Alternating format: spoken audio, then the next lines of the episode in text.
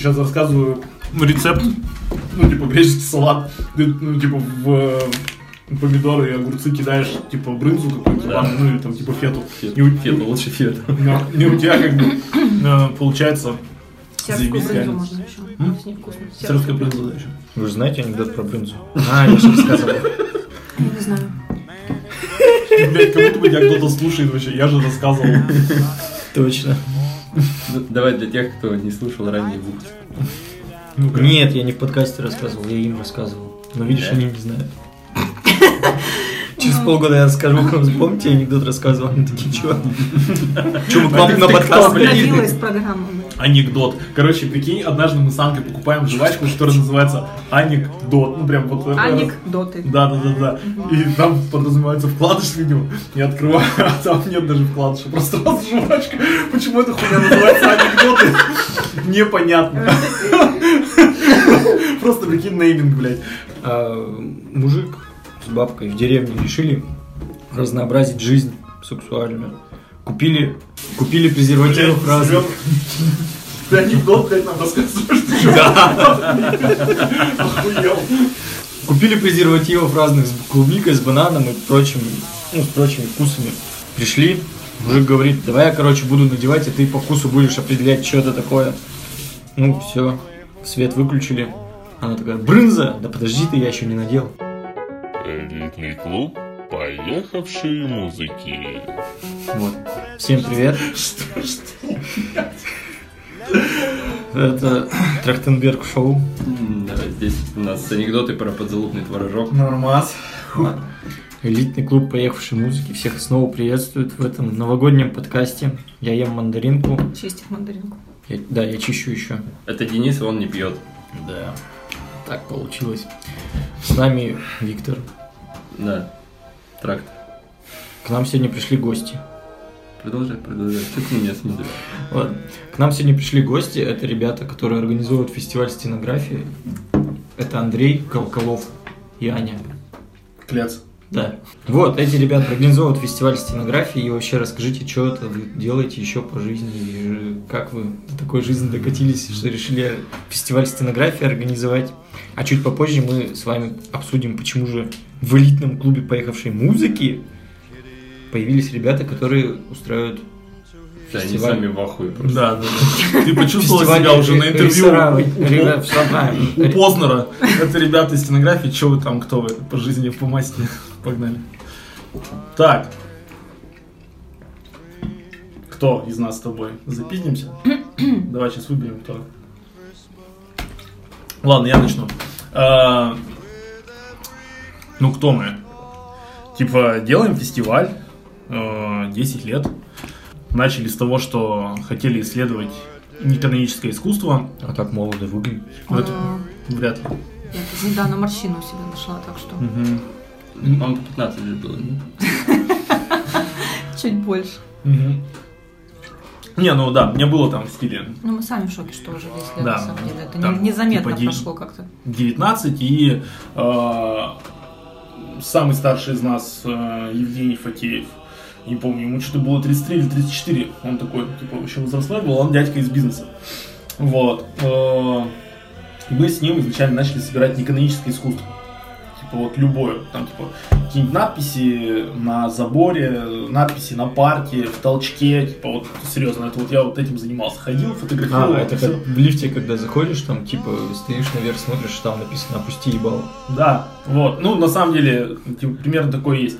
И неканоническая икона. Вот.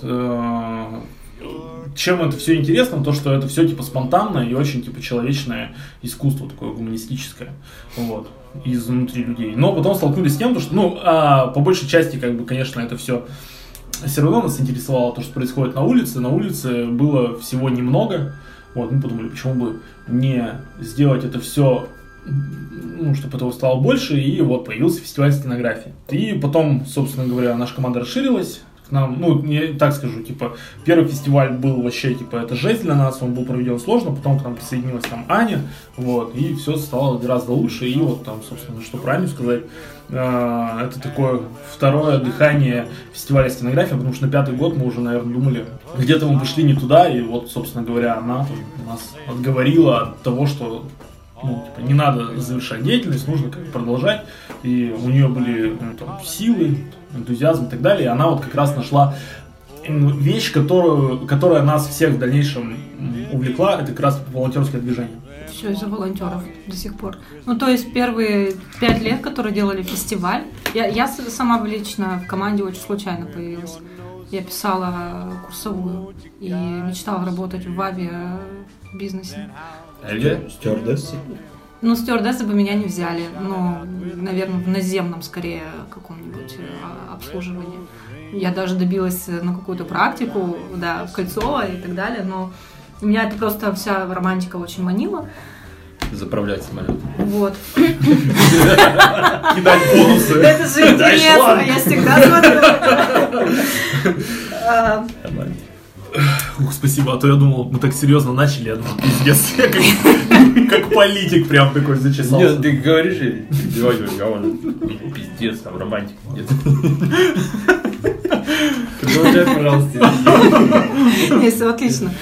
Э, Вот, и потом э, случайно оказалась э, в 703 офисе, пришла за книжками, чтобы писать курсовую об уличном искусстве, потому что в 2010-м, ну, когда первый раз пришла в сте- стенография, а, ре- ребята э, сделали, пускай как смогли, но зато это было достаточно интересно, и в медиа как-то отобразилось, и ну, захотелось об этом как-то народу рассказать, шире, шире Смотрите, раскрыть. подростки не только колют вены, но еще и рисуют на на заборах. Ну, возможно, даже так, да. Ну, там еще такая связка была. Я э, пошла из принципа учиться к самому вредному преподавателю, ко- ко- которого меня отговаривали. Оказалось, что он работает в администрации города, в подразделении, которое финансирует э, до сих пор, э, там, ну, вкладывает деньги в этот проект. И он еще дружил с Евгением Юрьевичем. Вот. Ну, Евгений Ильич, Не, ну они типа э, такая э, уральская мафия. Там как раз получился какой- какая-то проблема. Были, был до этого фестиваль длинной истории Екатеринбурга, если вы помните. Вот. И, я не такой старый. ну да, скорее всего. Этого города. Э, И на тот момент с администрацией произошли у них какие-то контры, вот, и этот фестиваль прекратил свое существование, но на его место нужно было как бы что-то предлагать.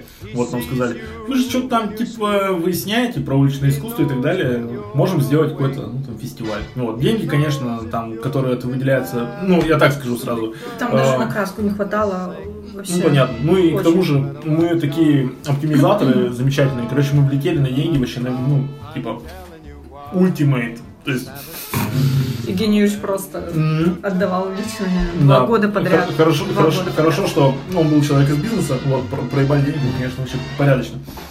Но мы потом, мы прекрасно понимали то, что так не может все дело быть, то, что ну, на личной инициативе конкретных людей и к тому же за деньги, которые не генерятся, а которые вот абсолютно понятно, вот, их есть сколько-то, их немного, ну, это все не будет жить. Вот. Мы подумали и застартапили агентство, оно называлось Стритар тогда, как, как не бы это зву- звучало.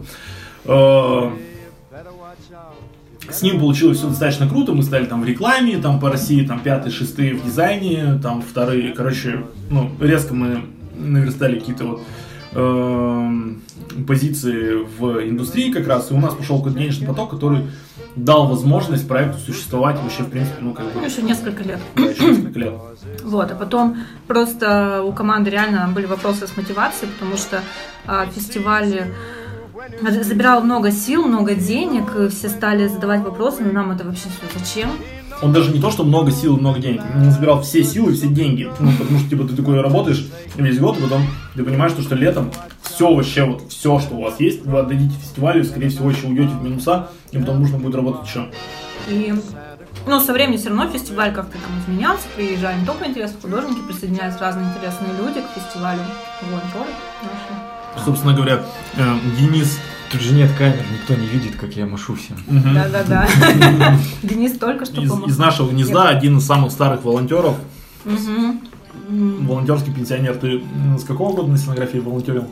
Мне кажется, 13 Нет, 14. 14 Да. 13 марта, значит. Подожди, подожди. А, да, в 14 ты мне рассказывал про это. Да, да, да.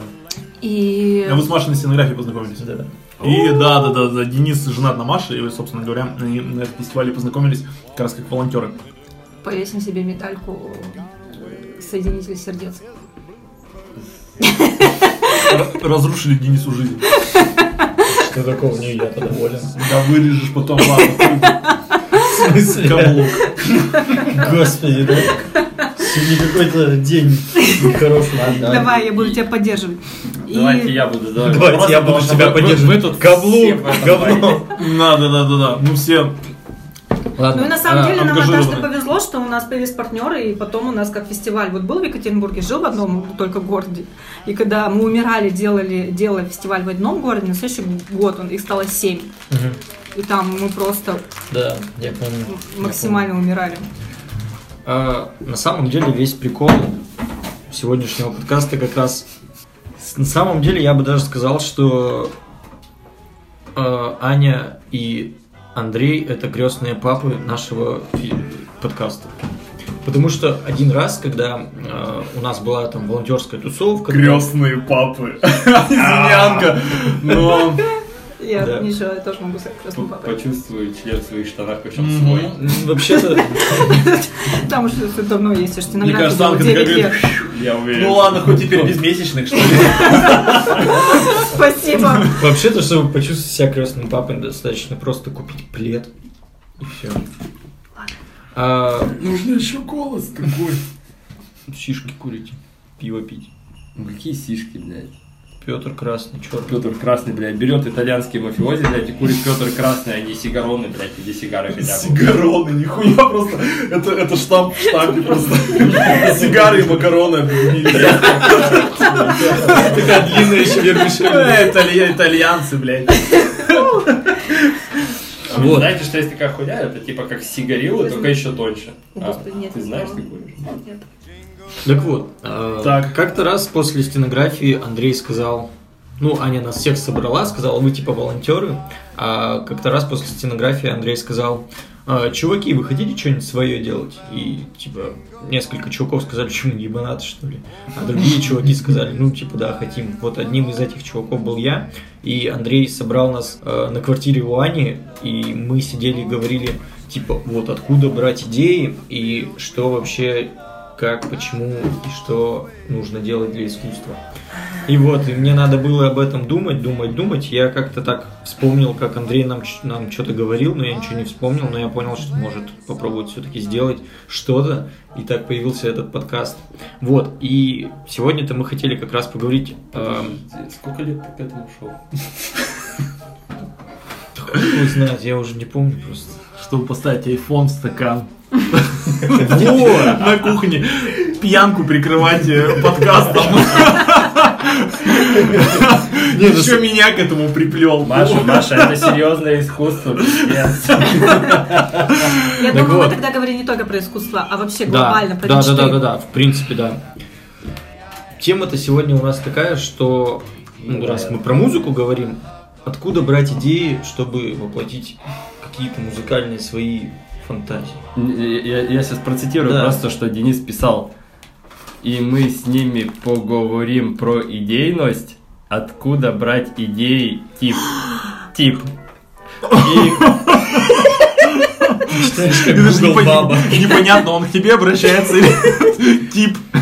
Ну, это чатик, в котором в основном мы с Денисом, а Руслан постоянно в проебе, короче. Да, кстати, у нас еще Ну, один у нас еще один, участник, но он, К маме поехал. сегодня не участник, да. И как их правильно воплощать в песне. Ого, ничего себе. Ну, к музыке, конечно, мы никакого отношения не Да имеем. нет, тут просто Мне пройди. кажется, это не, не- не так важно, если смотреть подход. Просто всегда... Короче, основной вопрос. Откуда вообще брать идеи, чтобы что-то сделать? Представьте, что вы только что посмотрели фильм Нолана «Начало». Как он называется? Да, ну, Inception, да. Inception? Начало. Портье!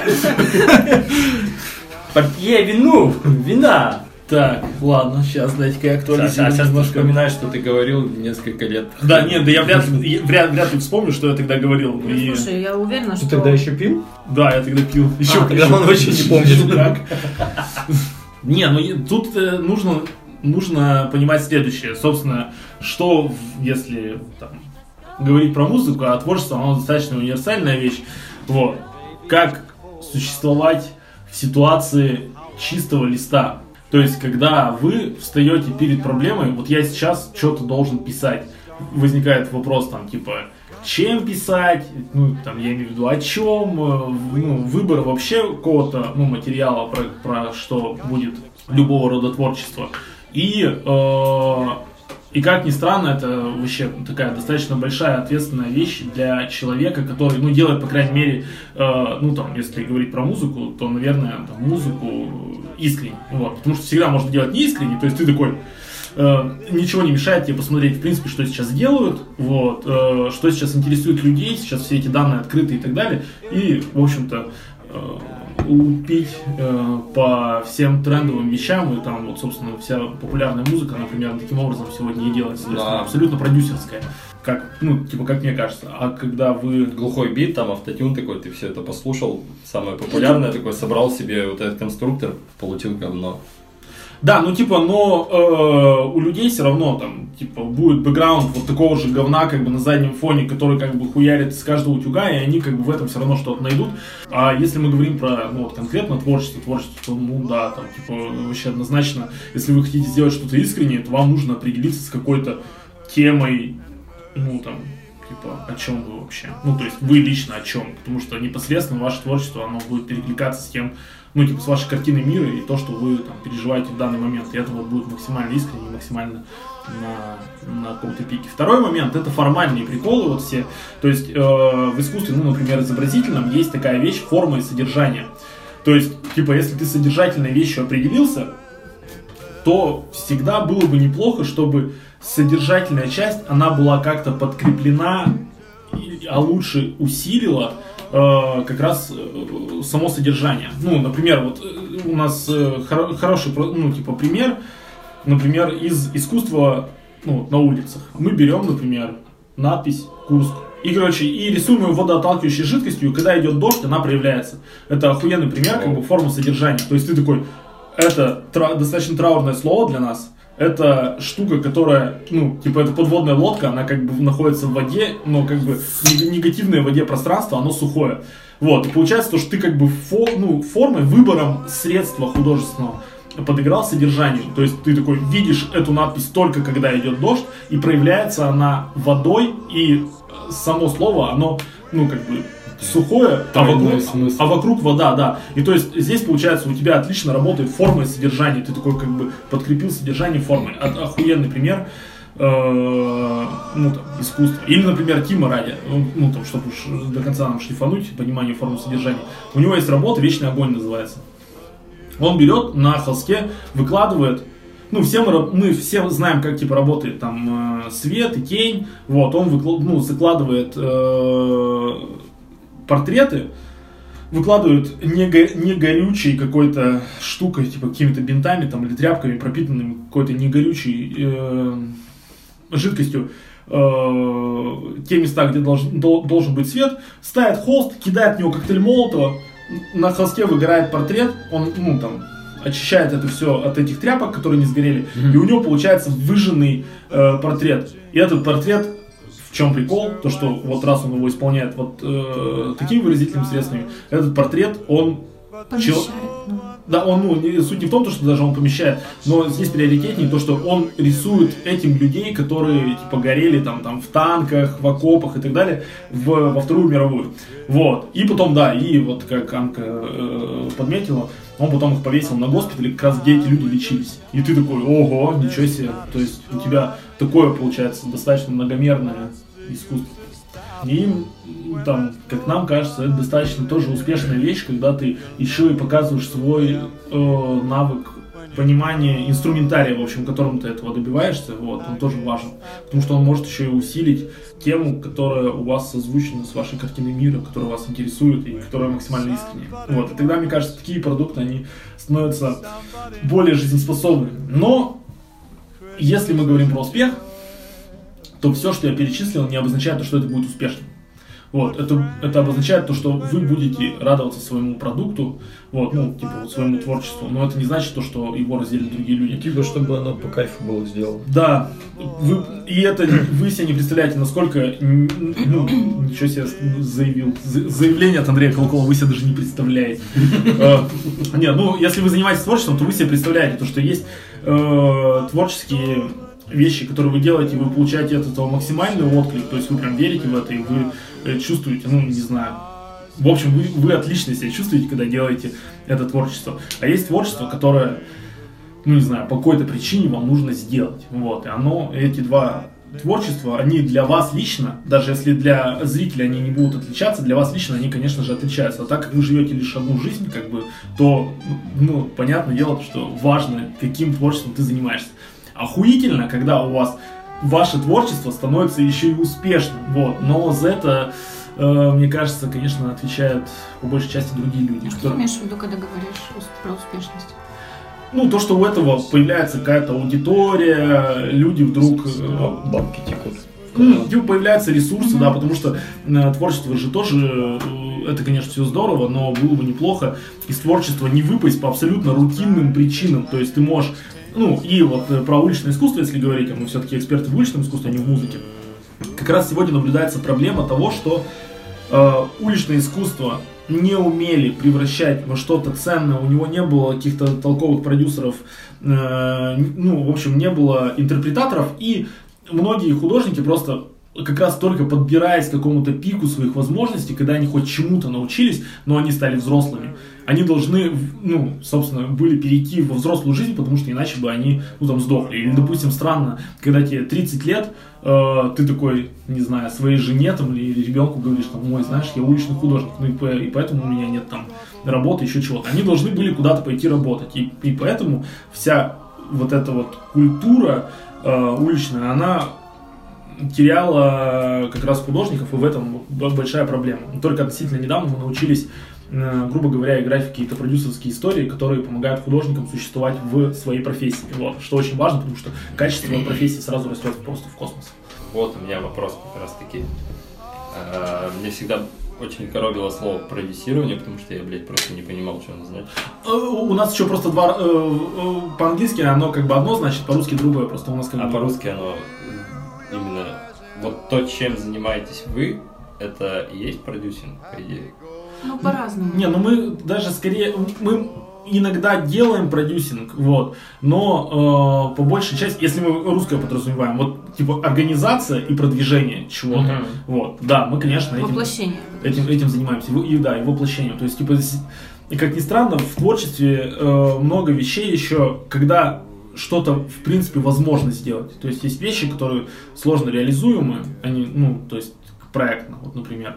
И вот Аня, она, ну, там, типа, она может, вот у меня нет сомнений, она может сделать все. Вот ты к ней придешь, скажешь, там, типа, нам на ракету сделать, там, вот, типа, чтобы полететь на Луну, как бы она сядет, начнет, как бы, Но она уже на Байконур такая, ну да, да, да, да, да, типа, сейчас все зарешается. Она собирает свою ракету.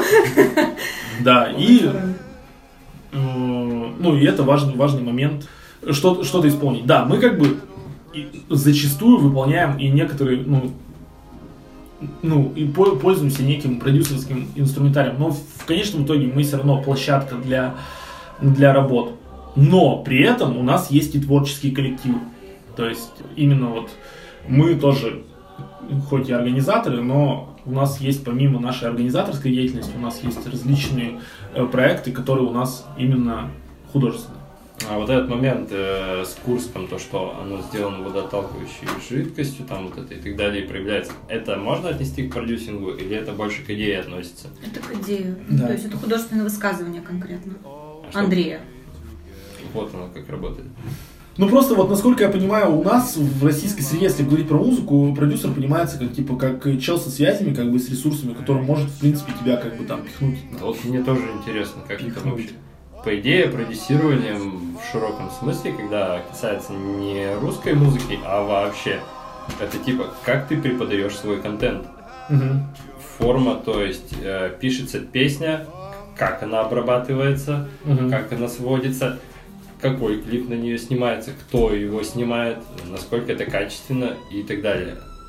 И- Но Ну, вот из языка около рекламного э, и там перешедшего в творческое, все-таки продюсирование немножко воспринимается по другим углом, и непонятно, где, где появилась эта ошибка, и сейчас все, как бы, я себя иногда там называю тоже продюсером, когда ко мне приходит человек с идеей, моя задача эту идею воплотить и там, да, продвинуть и сделать, э, ну, как бы ее там конфетку. То есть, когда Андрей приходит с идеей какой-то достаточно сложной, мы садимся и продумываем, что нужно для этого добыть, как это сделать, э, там, э, как, как медиа продвижение, вот эту всю структуру продумать и так далее. Вот. И как это вообще в кейс упаковать в итоге для того, чтобы а, человечеству об этом рассказать максимально понятно, ну, чтобы это все было достаточно Ну, чтобы у этого была какая-то пересказательная способность, потому что э, что там автор имеет в виду, зачастую он может иметь в виду какие-то очень важные вещи, которые, в принципе, без должной упаковки как бы человеку не донести.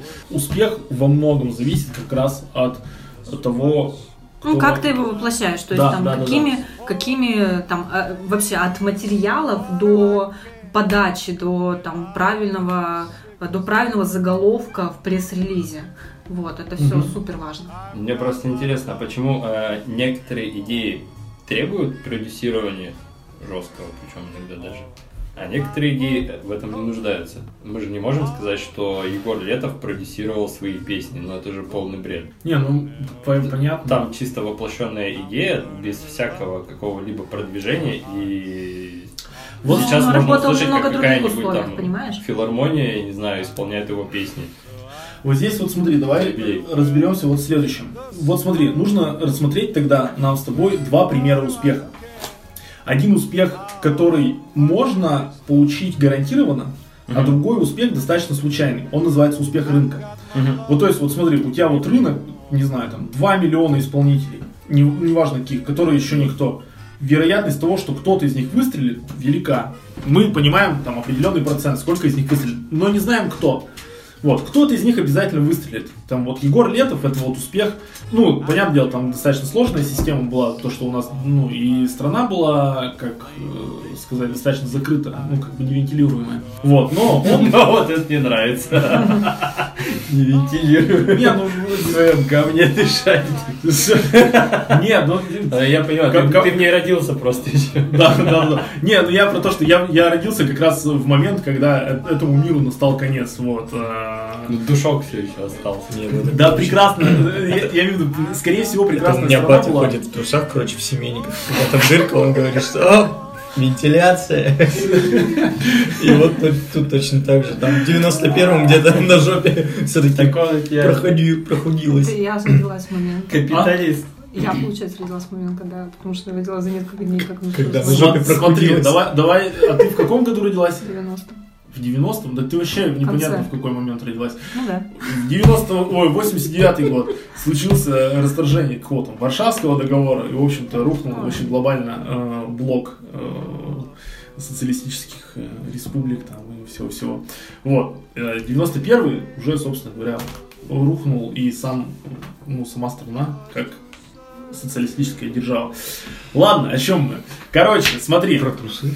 Прикол в том, то, что, ну, понятное дело, ты можешь вот сейчас вот заниматься музыкой и рассчитывать на успех. И такая вероятность есть. Маленькая, но есть. Но есть люди, у которых их профессия успех. Вот, то есть, вот пойми, они как бы, у их профессия сделать кого-то успешным. Это их профессия. Они должны максими, ну, типа, по максимуму сделать из тебя, ну, повысить твои шансы на успех. И Егор Летов, у него не было продюсера, и он выстрелил сам. И многие выстреливают самостоятельно, но это успех рынка. То есть, как бы с ним могло случиться, а могло не случиться. Как раз продюсерские успехи заключаются в том, что они многие проекты выводят в ранг успешных. Я сейчас, при- причем я не топлю за какие-то там продюсерские проекты или не продюсерские проекты, но просто я заранее хочу предупредить, чтобы не было вот этих розовых соплей по поводу того, что если ты талантливый, у тебя все получится. Бля, если бы мы жили в такой, в такой ситуации, это было бы просто восхитительно. Вот. Но мы живем в ситуации, когда у тебя может быть менее талантливый человек, но обладающий большими ресурсами, он добьется больше, чем ты. Вот такая реальность. Вот. Несправедливая, абсолютно несправедливая. Но, come on, вот вы сейчас смеетесь про то, что невентилируемый с- совок, но мы сейчас живем в капиталистическом мире, в котором в принципе так устроен. Ну, типа, все устроено. То есть, типа, все, ты индивид, если у тебя больше ресурсов, ты можешь добиться большего. Все. Никаких, никакого равенства. Но мы сейчас живем в мире капиталистическом, в котором есть на телефоне интернет со скоростью 200 мегабит в секунду. Да, конечно. И вот поэтому сейчас вопрос продюсинга, он довольно-таки отпадает. Да нет, ты, п- ты просто пойми, э, э, ты иногда живешь- да, иногда нет. Иногда да, иногда нет. Я говорю, есть успех рынка, вот смотри, вот, не знаю. Ну, сейчас просто вот этот успех рынка, его шансы повысились, потому что есть интернет, и любой Не-не-не, смотри, гитарист прикол- из Хацапедовки может выложить свой э, Да, это, это да. Вот смотри, я понял, как тебе, я вот думаю, вот какой вот рынок можно тебе привести в пример. Вот есть игростроительный рынок, вот играют люди в игры. Иногда, вот какая вот прикинь, вот какова вероятность, вот то, что чувак, который делал Flappy Birds, вот, вот если вот вы адекватно вот сейчас прикинете вероятность этой игры на успех. Вот чтобы ты сейчас понял, что Флэппи или Энгри? Flappy Birds, когда ты просто тыкаешь и между двух труб лета- э, такие трубы из Марио, короче, на разной высоте. А, это одна вот из вот да, вот эта вот хуйта летающая, это одна из самых просто, ну, как бы, из самых громких игр в игростроительном мире. Почему? Потому что это абсолютно случайный успех рынка. Люди просто по какой-то причине, абсолютно случайный, за нее раздули. Чувак, который производил эту игру, он не мог предполагать э, успех для этой игры. Ну, наверное, потому что он там, ну, там, был верил сильно в то, что делает, но то, что с ним случилось, это не его заслуга, это заслуга, ну, типа, большого рынка, то, что он по какой-то случайной причине его заметил. Но задача, там, допустим, если ты все-таки хочешь попасть в ситуацию успеха, твоя, максимизировать свой, э, ну, максимизировать свой успех таком случае, ну, если, конечно, ты в этом нуждаешься. И ты не можешь, получается, в таком случае рассчитывать на то, что в мире, где у тебя не, уже не ограничены, вот как раз я тебе в, против, в противовес на твой же комментарий приведу, в мире, в котором есть неограниченное количество людей, у которых неограниченное количество ну, возможностей, то есть он может там по треку в день выпускать, и вот как вот этот чувак с Flappy Birds, он может случайно выстрелить. У тебя, ну вот, математически конкуренция больше. И как раз твоя А, вероятность, да. то, что тебя в принципе заметят, она меньше твоя лично, вот как конкретного человека. Поэтому люди, которые понимают, как устроен рынок, вот продюсеры, давай так, э, ну, типа, люди, которые понимают, как устроен рынок, они могут тебе в этом помочь, потому что они такие, ну вот, да, действительно, может, э, ну, знаешь, какую-то специфику они могут понимать, вот там, например, вот вышла, например, ну, понятное дело, не про эту игру, но я вот примерно механику объясню. Вышла игра Death Stranding от великого гения Кадзимы. что, что там? Короче, симу- симулятор раз- Да, симулятор разносчика и все такое. Э, Игра. Там реально симулятор ходьбы, ты просто, блядь, ходишь и все. Я знаю. Так вот, но саундтрек в самом же типа в самой же первой миссии он ну типа а Апокалиптика. нет прикол в том то, что купил. Он купил какие-то треки и все, и вставил их, это, чтобы они просто по, по атмосфере И подходили. лейбл, ну, грубо говоря, лейбл, который обладает правами на этот трек, он как бы, ну, понятно, он тебе не кидает страйк, вот, когда ты делаешь обзор, но он тебя лишает монетизации. Да. И вот прикинь, у тебя один из важнейших инструментов продвижения игры, это когда по тебе делают стримы и ролики прохождения. И, они- и люди зарабатывают на этом деньги. Но из-за того, что там он там, не знаю, не думал об этом или еще что-нибудь, он как бы по большому счету лишил мотивации людей, ну, Которые продвигают. это. которые продвигают его продукт, да. Вот, типа, вот прикинь, вот такая вот механическая штука, которая вот, Я ну, про это вообще не абсолютно никак не, не, не касается творческого процесса, но ее просто нужно знать, чтобы вот не ошибиться. Ну, понятное дело, этот продукт гораздо больше, чем какие-то там права там и, и прочая хуйня. Конечно, э, люди делали обзоры на эту игру, там, прохождение, там, если вы там просто посмотрите в YouTube, как бы этого так же, как про любую другую игру. Но, если бы это был, например, не Кодзима, а кто-нибудь там, типа, э, то это могло бы сказаться на как раз присутствие этой игры в- на YouTube, потому что просто у людей, которые делают обзоры на игры, у них не было мотивации делать эти обзоры, потому что их лишали мотивации из-за прав на музыку. YouTube бы им просто не платил деньги за, это- за эти ролики. Вот и все. Да, Ладно, давай- жуткая хуйня. давай- Давайте, давайте перерывчик. Да. Твой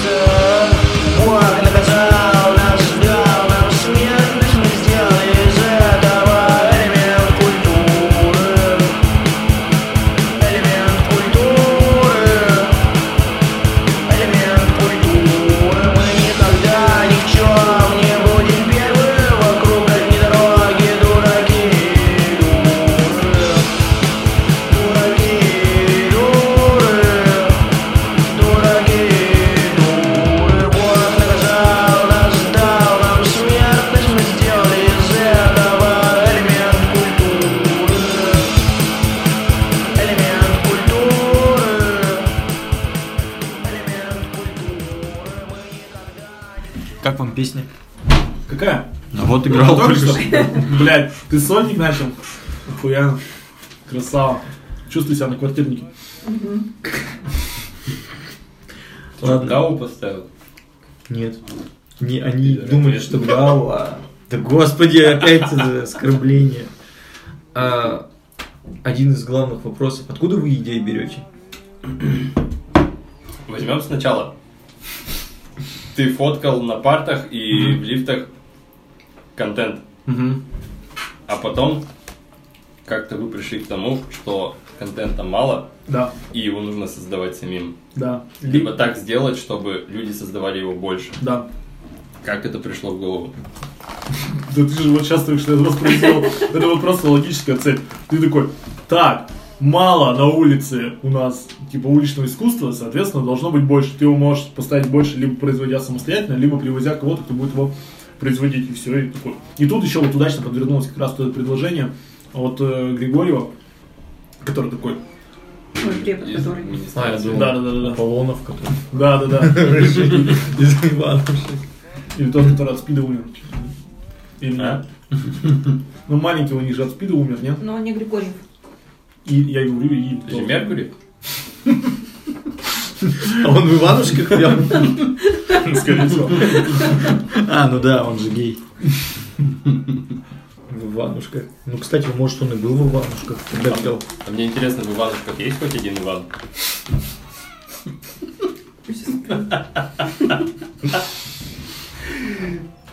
И хоть один интернешнл. Сука. Откуда вы все-таки идеи берете? Ну вот реально, то есть вам надо придумать, предположим, какой-нибудь контент. И что вы делаете, чтобы придумать идею? Бля, серьезно, это такая, это такая сложная штука. Я могу рассказать вообще во всех подробностях, но, как правило, это, это достаточно длинный разговор. Пожалуйста. Просто возьми один пример. А еще было бы интереснее, если бы ты рассказал про пример, который связан с рекламной коллаборацией. Короче, это же сложнее, это рамки. Да, не, рамки на самом деле это наоборот круто. Вот смотри, в чем прикол. Когда у тебя есть рамки заданные извне, это уже сформированный коридор решений. То есть ты уже должен определить просто классное решение в рамках этого коридора. Другая проблема, как раз наиболее сложная, это само, самому самостоятельно определить коридор решений. Вот ты вот прикинь, стоишь перед проблемой, вот в этом же и заключается проблема чистого листа. Ты стоишь, ты можешь сделать что угодно, все возможные варианты, чего ты можешь сделать. Определи что. Типа, и что будет важно, как ты это Поэтому сделаешь. первое, что ты берешь, это актуально. Ну, не обязательно. Ну, типа, для тебя должен быть просто важный критерий. Ну, вот, по крайней мере, там, для нас, ну, типа, просто, что у нас, ну, там, типа, что для нас важно. Конечно, для нас важно, так как мы такие, типа, гики от искусства, ну, не считая уличного, а вот именно как раз мы очень много, как я говорил, занимались именно рекламой, именно коммуникацией, для того, чтобы существовала стенография. И там вообще ты, в принципе, существуешь в рамках, вот у тебя есть коридор решений, и ты в рамках него должен просто придумать классно. И ты начинаешь, вот, типа, ну, понимаешь, что, что это на самом деле охуенно, и если ты не управляешь какой-то картиной мира, то ты можешь всегда просто найти какую-нибудь простую рамку. Например, Типа, не то, что актуальность, а, а, например, очень классная штука всегда, бля, короче, такой фрактальный разговор получится. У тебя, вот, короче, если вы занимались искусством, и вы занимались в рамках... Блядь, что ты смеешься? ГДАУ. Да, да, это же наша группа. Да, ну, короче, у вас может возникнуть чувство, то, что вы сейчас просто, ну, занимаетесь рефлексией той или иной области искусства. То есть, вот, короче, когда ты занимаешься... Ты хочешь сказать, что э, если мы занимаемся искусством, но это не входит в какие-то рамки, то мы можем сами задать эти рамки или как? Нет, тут проще. Вот смотри, короче, ощущение. Просто для пиздец подкаст. Ем, ем, ем сыр косичку, запиваю безалкогольным пивом, жую, рассказываю про то, как нужно делать искусство. А, ты, ну там для нас один из важнейших э, критериев, от которых нас прет. Сейчас я э, приду к тому, что я хотел сказать. Это драйв от того, когда ты сам ощущаешь то, что ты двигаешь целиком всю область искусства вперед. У меня такое было с дизайном. А, Мы в дизайне преуспели больше, чем где-либо из коммерческих областей, которыми мы занимались. Ну, там, я не буду сейчас вдаваться в подробности, там э, вся картина мира дизайна наша, она как раз строилась на форму содержания, и она, она была легко, она легко разворачивалась на других дизайнеров, то есть это достаточно короткий способ объяснить человеку, как нужно делать дизайн. И легко оценить, как делать дизайн. И, короче, вот я понимаю, как это делать, и, короче, и этого в дизайне было очень мало. И я просто горю от самой идеи, то, что я типа авангард. Ну, то есть, типа, то, что я стою вообще на краю, и вот то, что я делаю в дизайне, это двигает дизайн А, вперед. ну, короче, вот мы сейчас, типа, вот опять же наша группа там делает какие-то непонятные песни, и у нас 100 подписчиков. А если завтра на следующий день кто-то там услышит из жирных дядек э, наши песни и скажет всем, что делайте вот так, потому что это просто супер. И мы типа будем кончать, и то есть это, ну, ты Не, об этом Там в говоришь? этом есть ценность какая-то? Не, просто, короче, смотри, с- э, просто я говорю о том, что са- сам факт этого нас дико прет. То есть, короче, я готов ради этого не спать ночами, сидеть, типа, делать ну, типа дизайн, и я чувствую себя охуительно, даже несмотря на то, что я типа в полной жопе, там типа какой-нибудь там бомж, а мы вот на момент, когда мы там, вот прикинь, с нами случилось, типа мы стали в стране вторыми по дизайну, типа за несколько месяцев. И, чтобы ты понимал, мы нищие, как мыши просто были. Вот, блядь, мы с мы втроем с- только съехали из офиса. Я тогда развелся. Макс Парфенов, он тоже что-то у него были какие-то отношения. Он тоже они расстались там с девушкой, он только пришел, э, ну, короче, познавать, так сказать, дизайн к нам. И Саша Галешников как год уже тоже какой-то неприкаянный, и мы втроем живем в, в офисе, потому что нам негде жить. И мы сняли какую-то просто уебанную квартиру, и реально, и у нас даже не было зеркала в толчке, мы спиздили зеркало на улице, вот, короче, мы, мы просто были нищие, как мыши, вот ноль. И мы, и прикинь, типа, вот эти оборванцы, типа должны как-то мотивировать себя, чтобы делать, ну типа, чтобы еще и на работе втухать по максимуму, и у нас, ну как бы нет денег. Мы просто горели от того, что ты как бы в дизайне делаешь типа штуки, которые, ну, ты понимаешь, что, что это всю индустрию как бы тянет вперед. И потом с нами случилось такое, мы такие, так давайте отправим эти работы на конкурсы, ну, типа, на... ну, И есть фестивали, которые, вот, откуда берется, там, первый, второй, третий, там, в стране. Есть дохуя фестивалей, целая инфраструктура А фестивалей. бабки дают? Не, нет, ты даешь за это бабки. Прикинь, какая подстава.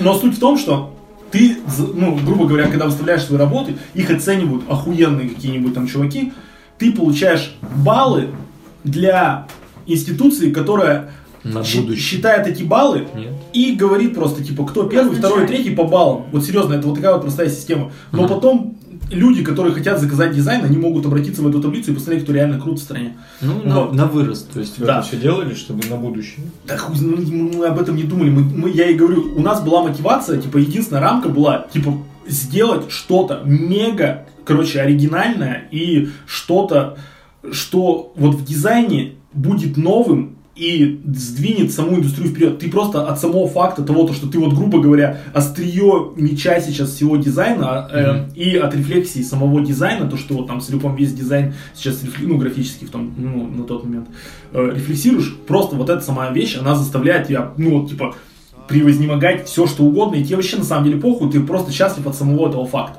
И это важный, ну, типа, важная одна из рамок. То есть, типа, когда ты вдруг понимаешь, что ты что-то рефлексируешь, ну, рефлексируешь какую-то из отраслей. Ну, и там всегда привожу в пример. Короче, если вот, например, э, я бы делал скульптуру, то я бы постарался придумать так, как бы сделать скульптуру, не делая скульптуру. И тогда бы это было в скульптуре, там, как- ну, типа, какая-то вот осмысленная, интересная, как бы, штука. Э, например, по скульптуре у меня всегда в голову приходит вариант, был такой граф Рязанов у нас, и это э, чел из Красноярска, такой, типа, знаешь, типа, в старые времена. И он плавал, и как, по крайней мере, гласит история, он доплывал до Америки, вот, и там была э, девушка, с которой у него случилась любовь, ее звали Кончита. Ха-ха! Вот. И, бля, я думал, вы про хуи здесь и все такое. Ну ладно, Залупито. да. Я исправил. А, Я просто слышал эту историю уже. да, Но ты рассказывай. А ее, а ее мать дрочита. Так, все. наконец-то. Наконец-то. Не-не, хорошо рассказывать э, вот в, в такой обстановке. Тогда бабуля хуита. Да, да, и не унизит себя достаточно.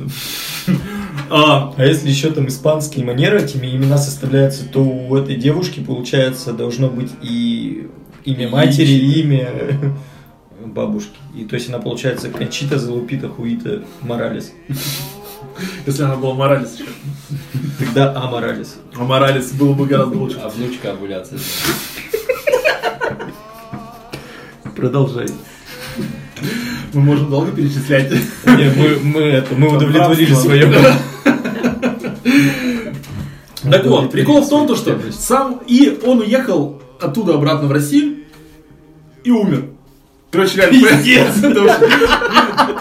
Ебанат! Неужели не мог понять, что это к этому ведет? Но удивительный факт заключается в том, что Кончита ждала его 40 лет, пока сама не умерла.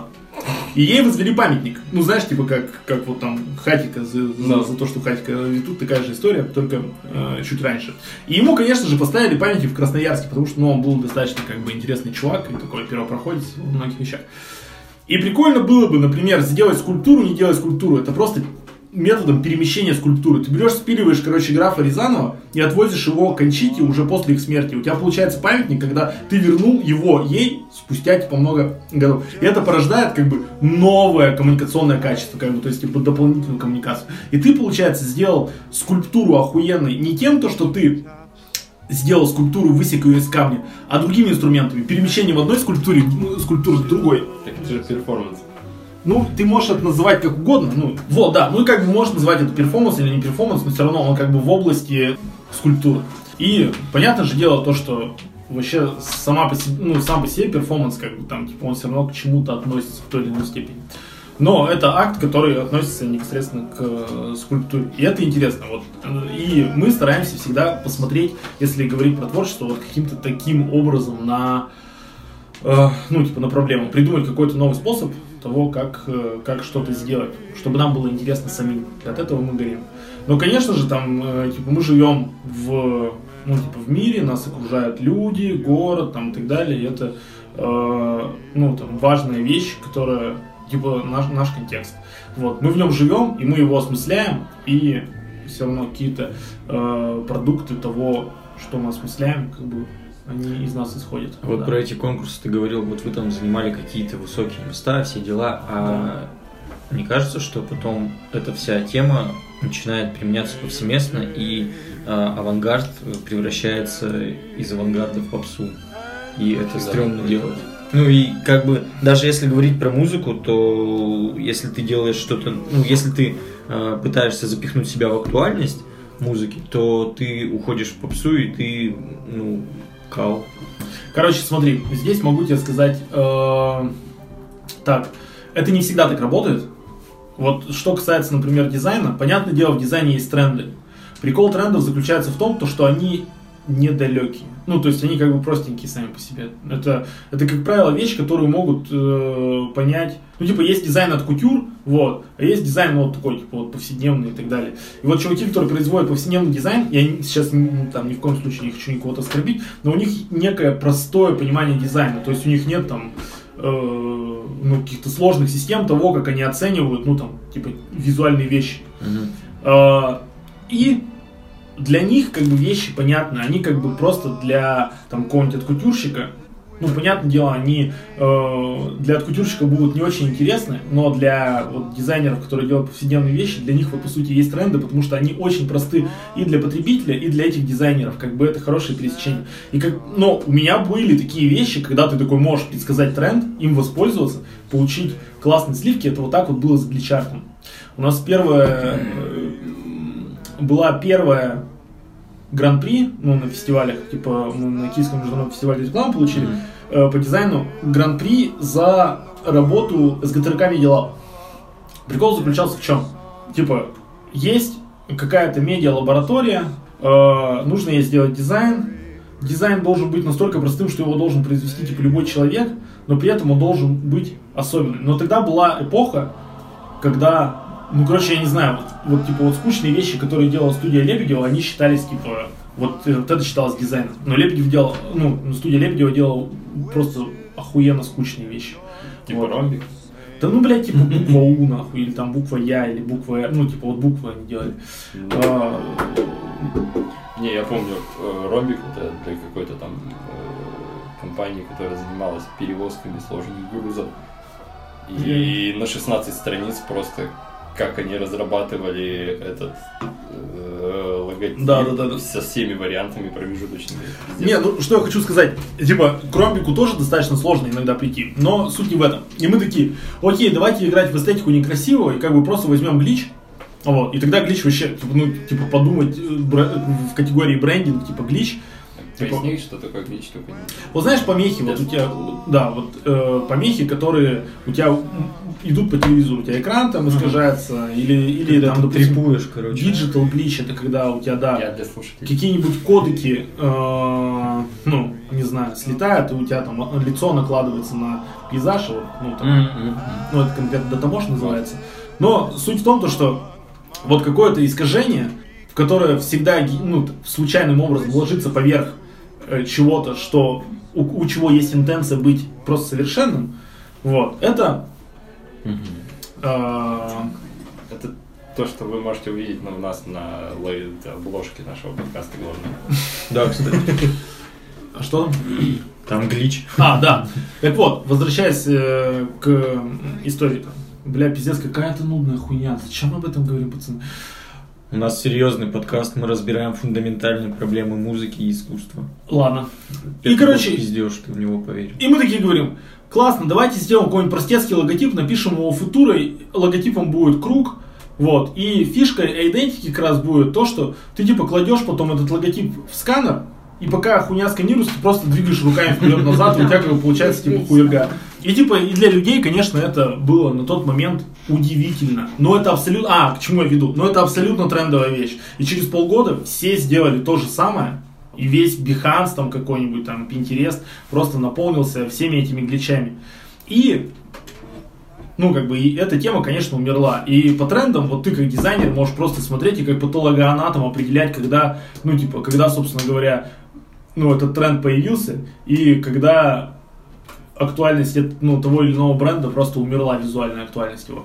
Вот, но, как бы, ты можешь делать вещи, которые выстрелят на фестивале, но которые, например, не, ну, типа, они будут обусловлены типом мышления, а не трендами.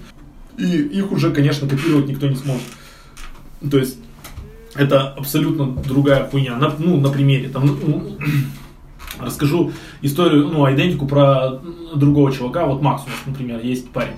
Он такую классную идентику придумал.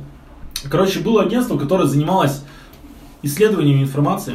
Они просто собирали большие массивы и статьи всякие новостные. Аналитики, типа. И, типа аналитики, да. Вот. И он такой, классно, они выделяют информацию. И давайте сделаем им э, идентику на выделение. И вот когда вы на, ну, в какой-нибудь ебучей верстке э, случайно выделите все на странице, у вас синими блоками, вот этими дивами, Мгм. Ну, обозначаются области. Он говорит, давайте, ну, типа, сделаем это идентикой их. То есть, чтобы они выделяли. И то есть, ты просто берешь и все выделяешь, как бы, ну, загоняешь в голубые прямоугольники и подгоняешь цвета так, чтобы это казалось выделенным. И типа, и ты показываешь просто типа статичную презентацию, тебе уже кричат, да кликни на экран уже, ебаный в рот!» Вот. И ты такой, ха, нихуя работает, вот.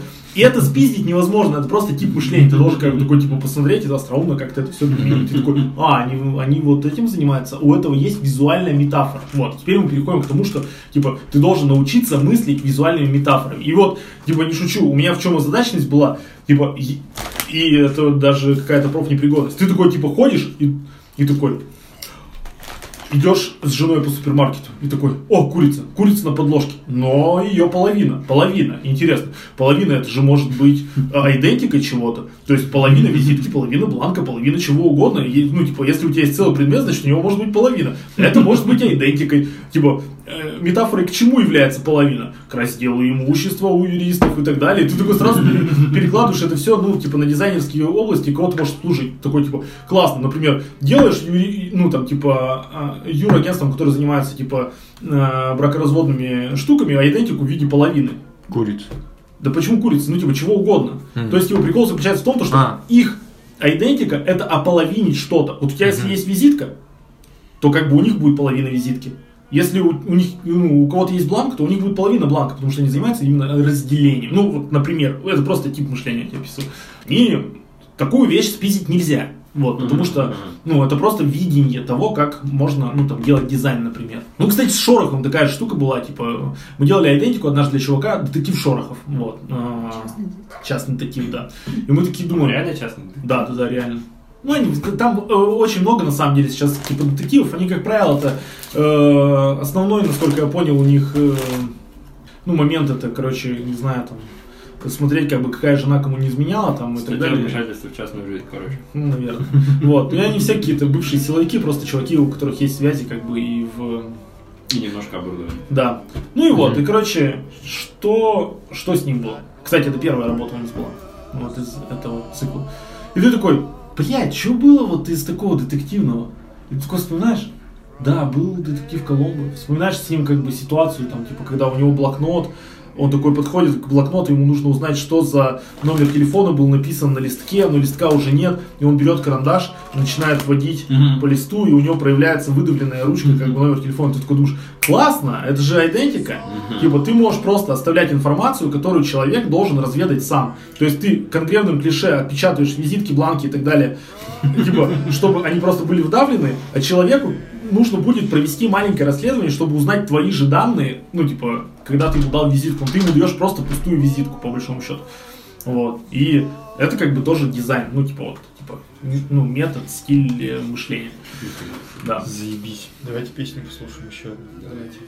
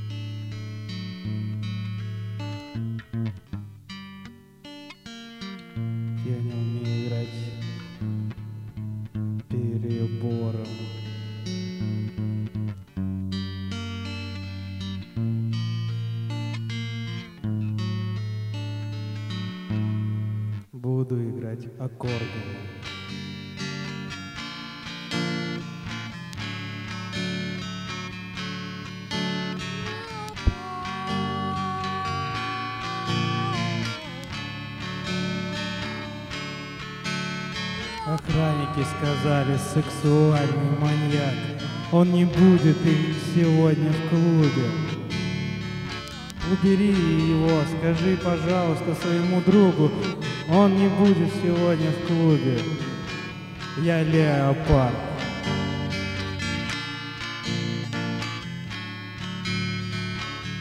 Я не в клубе леопард.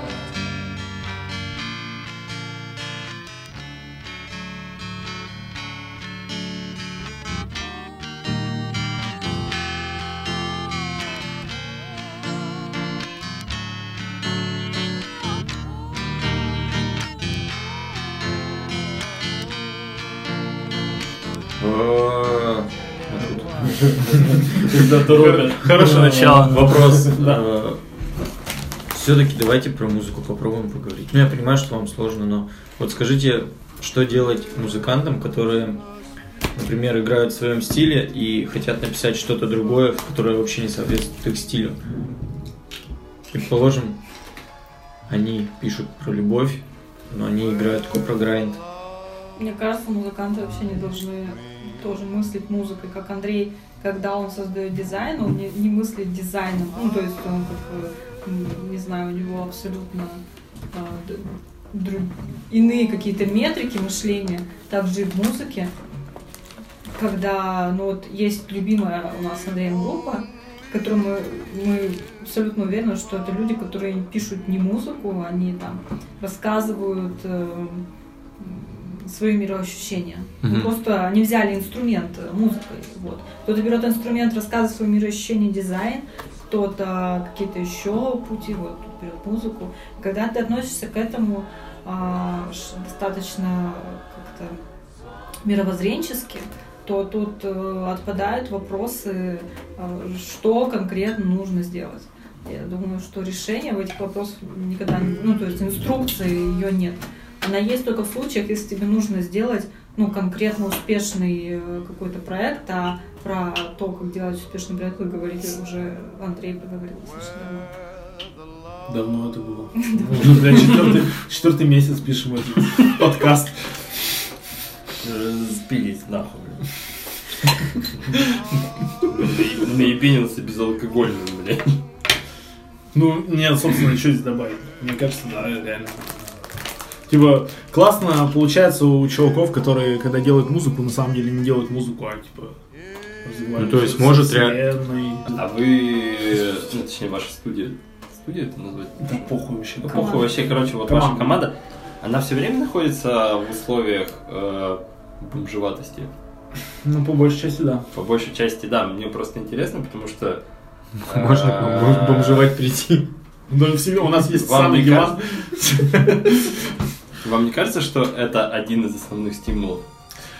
Ну, смотри. э, Для да. того, чтобы делать лучший контент, лучший дизайн, э, лучше, лучший фестиваль, блядь, э, уличного Ну, временем- искусства в России, который находится, блядь, не в Москве и не в Питере, Но и не в Нижнем Новгороде, например. Ну, для нас, как тебе сказать, у нас немножко другого рода ценности, и, в общем-то, деньги нас не сильно, принципе, интересуют. Вот. Поэтому мы, как ебланы, просто тратим вот все, что у нас есть, на вот эти вот странные вещи. А, ну, там, типа, понятное дело, то, что можно, например, ну, короче, как-нибудь придумать, как заработать денег на фестивале искусства, знаешь, когда у тебя, ну, там, есть возможность реально, там, типа, коммерчески коллаборировать с какими-то брендами. Но, как правило, у нас просто ну, там зачастую даже в минуса все эти вещи улетают. А я так и понимаю, но, э, ну, типа, есть одна из моих любимых групп, типа Lamb of God она называется. Она начинала там где-то в 90-е в Детройте, когда мой пиздец приходил.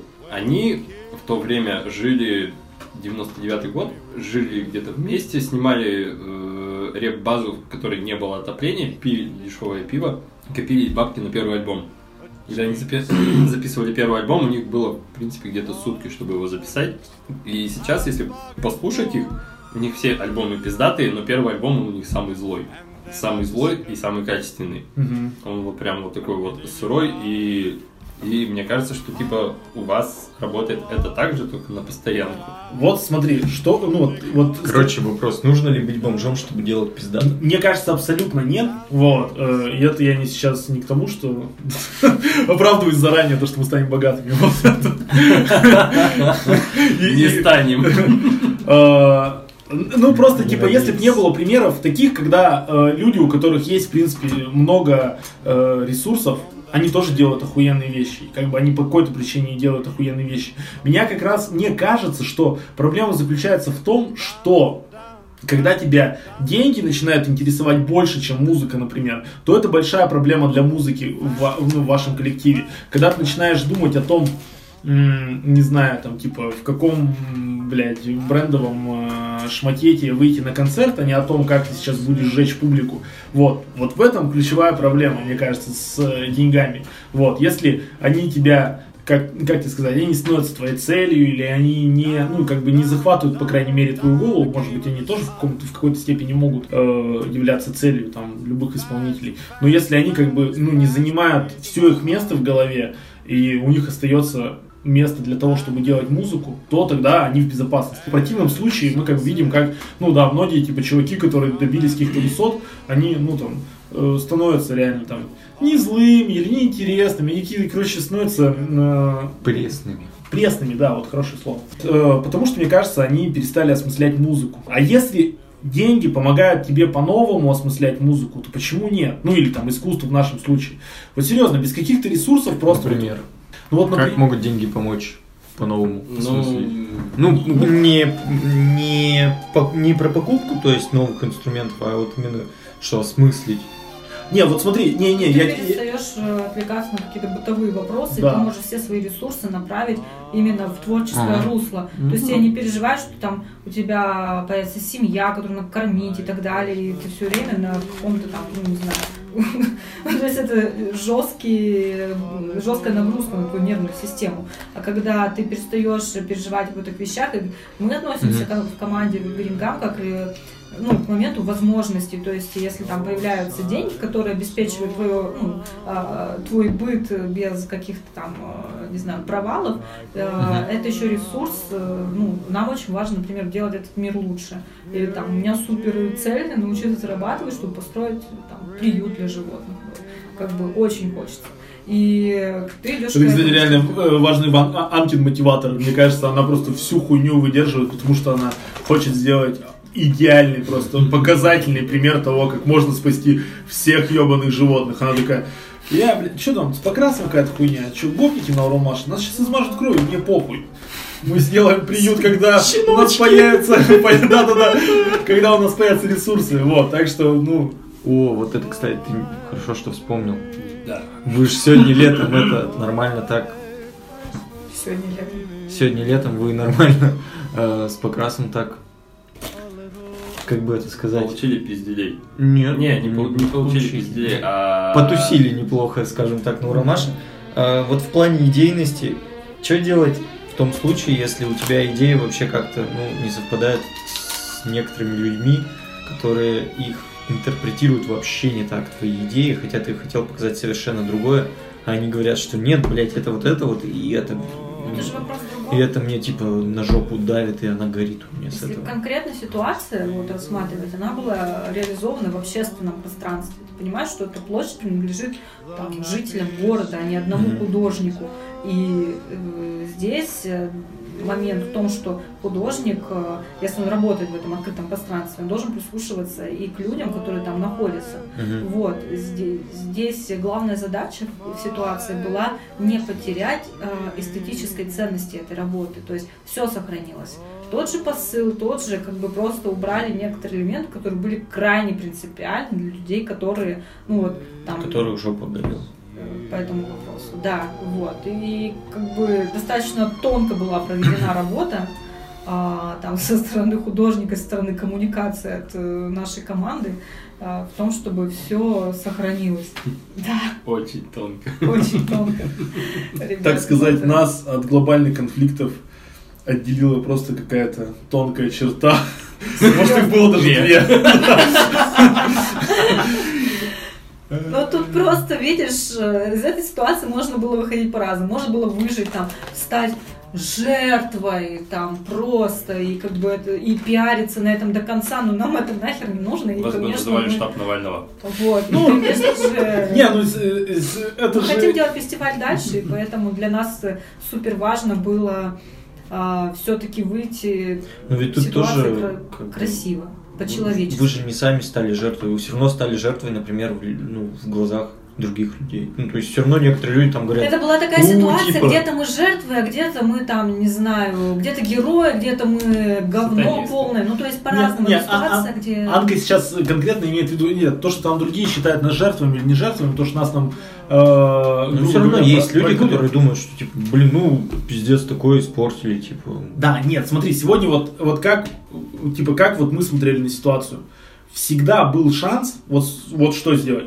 Тебе приходит чел на эту площадь и говорит, я сейчас сатанисты вашей кровью измажу тут всю площадь. Ты ему говоришь, давай, педрила. И он тебе бьет в нос, и вся страна на следующий день в новостях пишет, как бедных ребятишек просто забивают. И вот ты, короче, уже я, мы, Андрей Колоколов, там, типа, и, ну, ты понимаешь, про какую жертвенность, как банка говорит. Да. То есть ты просто станешь, как бы, типа, э, мучеником и иконой, типа, в глазах, э, ну, там, типа, в глазах медиа однозначно, потому что медиа, как правило, они все равно, ну, типа, относятся к прогрессивному лагерю, если, Мгм. там, ну, если не, не используют слова либеральный, там, леватнический, вот, Э, они как бы за, ну, типа, какую-то прогрессивность, ну, просто, типа, не- ну, она не всегда прогрессивность э, прогрессивная такая, ну, потому что на самом деле это как бы сам диалог был прогрессивным, но как раз медиа Ну, прогрессивным не медиа нравится. Было бы интересно это показать во всяком случае, Ну, потому понятно. что люди бы на это все реагировали.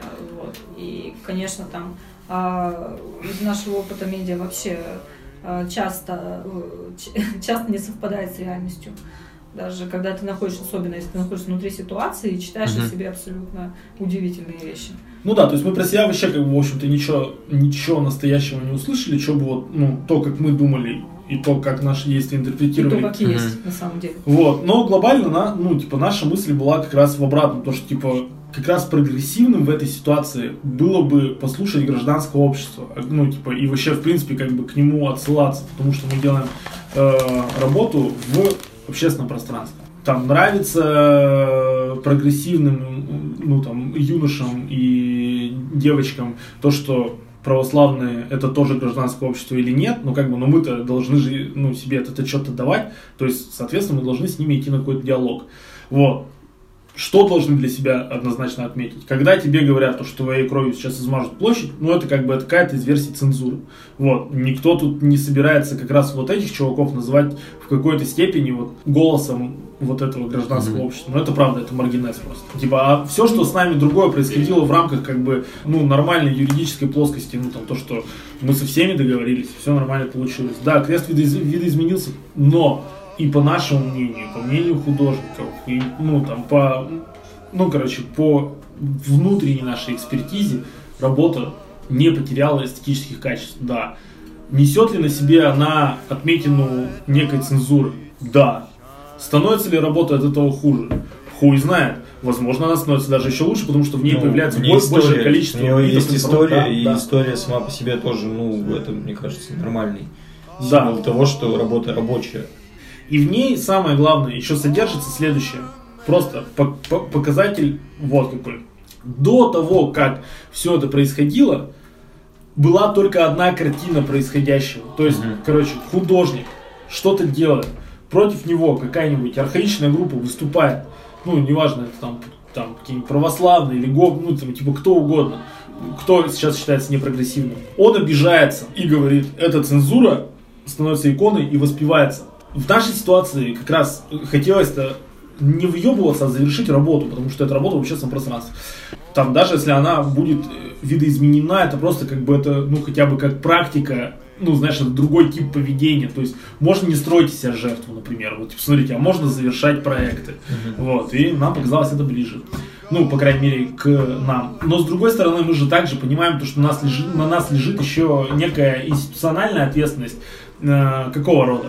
Мы такие говорим, ну, не знаю, получаешь в нос, это все разгорается в состояние, вот наподобие как На сквере. на сквере. Люди, которые, ну, там, если мы разделим, я даже не знаю, на какие категории это разделить. Но вот есть люди, например, которые... Э, блядь, пиздец, что завис. Давайте так, чтобы проще было, разделим их на ватанов и либералов. Давай. Вообще похуй. Да, 24. Большая, большая часть аудитории, ну, что говоришь? У нас 400 слушателей, нам похуй. Да не, не, да я же не, не то, что там э, абсолютно, просто чтобы понятнее было, я не думаю, как их поделить, потому что на самом деле там достаточно сложная фраг- типа, фрагментация. Пожалуйста, да.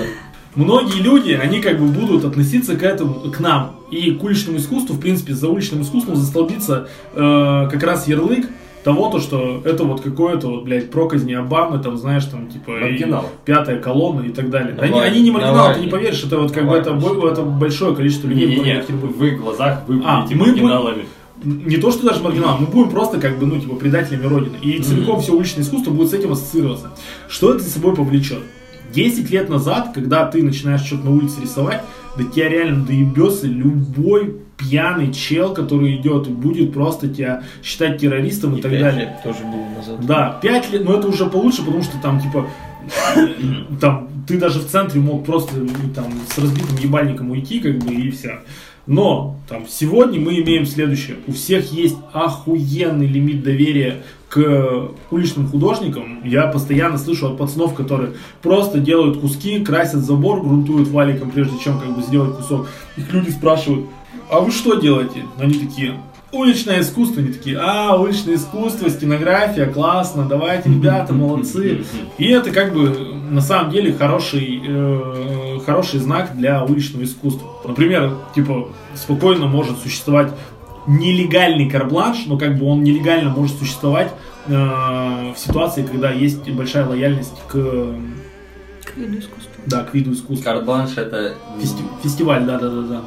Это... Пояснять надо? Да нет, я думаю, какой-то дескриптор все равно на Карбланш. Это э, партизанский фестиваль уличного искусства. Партизанский именно потому, что они ничего не согласовывают и, и дают полную свободу действий Для для художников. художников, да.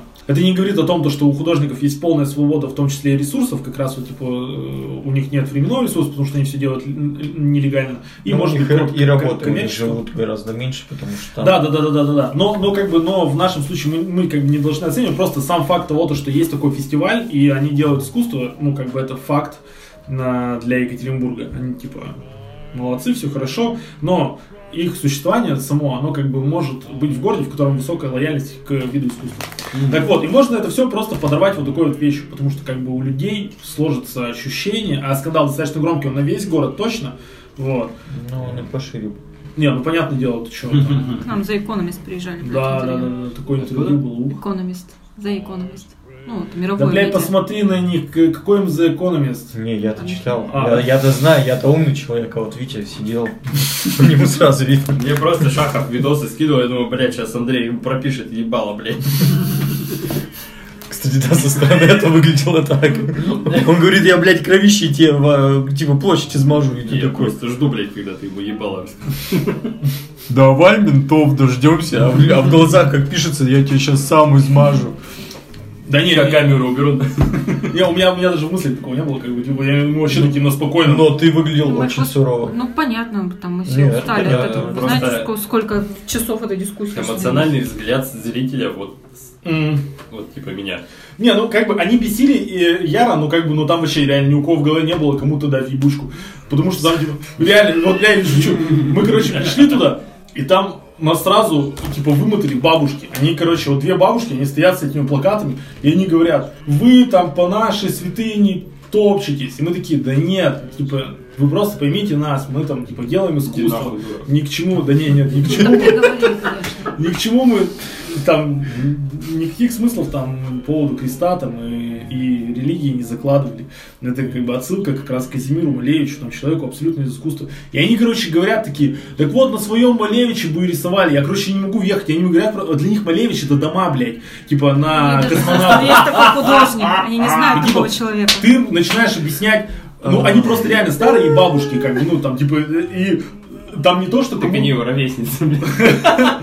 Ну, но они, ну, типа, оно не просто не понимают. Ты пытаешься искренне, как бы, э, всем все объяснить, но тебя искренне не понимают. И это, не, опять же, я не хочу сказать то, что, типа, вот, блядь, пришли православные тупицы. Нет, там были нормальные, внятные тетки, которые как раз несколько раз нас растащили так ловко от какой-то пизделовки, пытались все на, на- на нормальный язык перевести и всем рассказать, потому что там как раз, типа, не то, что у меня полыхало кому-то в сечь, нет, там, типа, реально, я уже просто был настолько, ну, типа, вымотанный, если я там на кого-то смотрел, типа, зло, то это, ну, это просто, скорее всего, типа, я уже это, Ну ты видел в нем бургер просто. нет, причем вот как раз, допустим, про чувака, про которого вы говорите, он оказался, он типа, он оказался на самом деле нормальный чувак, вот типа просто вот мы с ним находимся вот типа в ситуации по разные стороны, я прекрасно понимаю то, что вот что он говорит, он такой, там, да я сюда пришел, там, типа, с детьми, а тут, блядь, какая-то черная мазня и так далее. И, и вот, ну, я же вот дохуя таких людей видел, и с ними там, ну, там, много у меня там знакомых, вот, которые вот абсолютно вот там такой же ментальности и также общаются. Ну, там, ты ему просто говоришь, там, слушай, тебя как зовут? Там, типа, меня вот Андрей, он такой, а меня Анатолий, мы пожали друг другу руки. И тут он такой, типа, вдруг понимает, то, что тут не какой-то враг перед ним стоит, а как раз, типа, тоже человек, который хочет свою позицию донести. Я его выслушал, ему рассказал, он просто растворился вообще буквально через, там, типа, 10 минут. Вот, и все, вообще спокойно был. Вот. А то, что он кричал, то, что там, да вас здесь завтра не будет. Ну, там, ну, может быть, был такой эмоциональный момент, то, что я такой, ну, блядь, ну, пиздец, ну, кого здесь не будет завтра? Ну, Типа, чел, ну, серьезно, давай это, блядь, органы какие-то решат, которые за это должны нести, ну, которые за это Ну, отвечают. понятно. В тот же момент, когда я смотрю и думаю, блядь, сейчас он въебало пропишет. Андрей, давай, блядь. Ну, ладно. Пиздец. Да. мы говорим? Надо, надо, надо, надо, мне кажется, уже большую часть этого Давай остынь, давай последний перерывчик, и ты остынешь. Попьёшь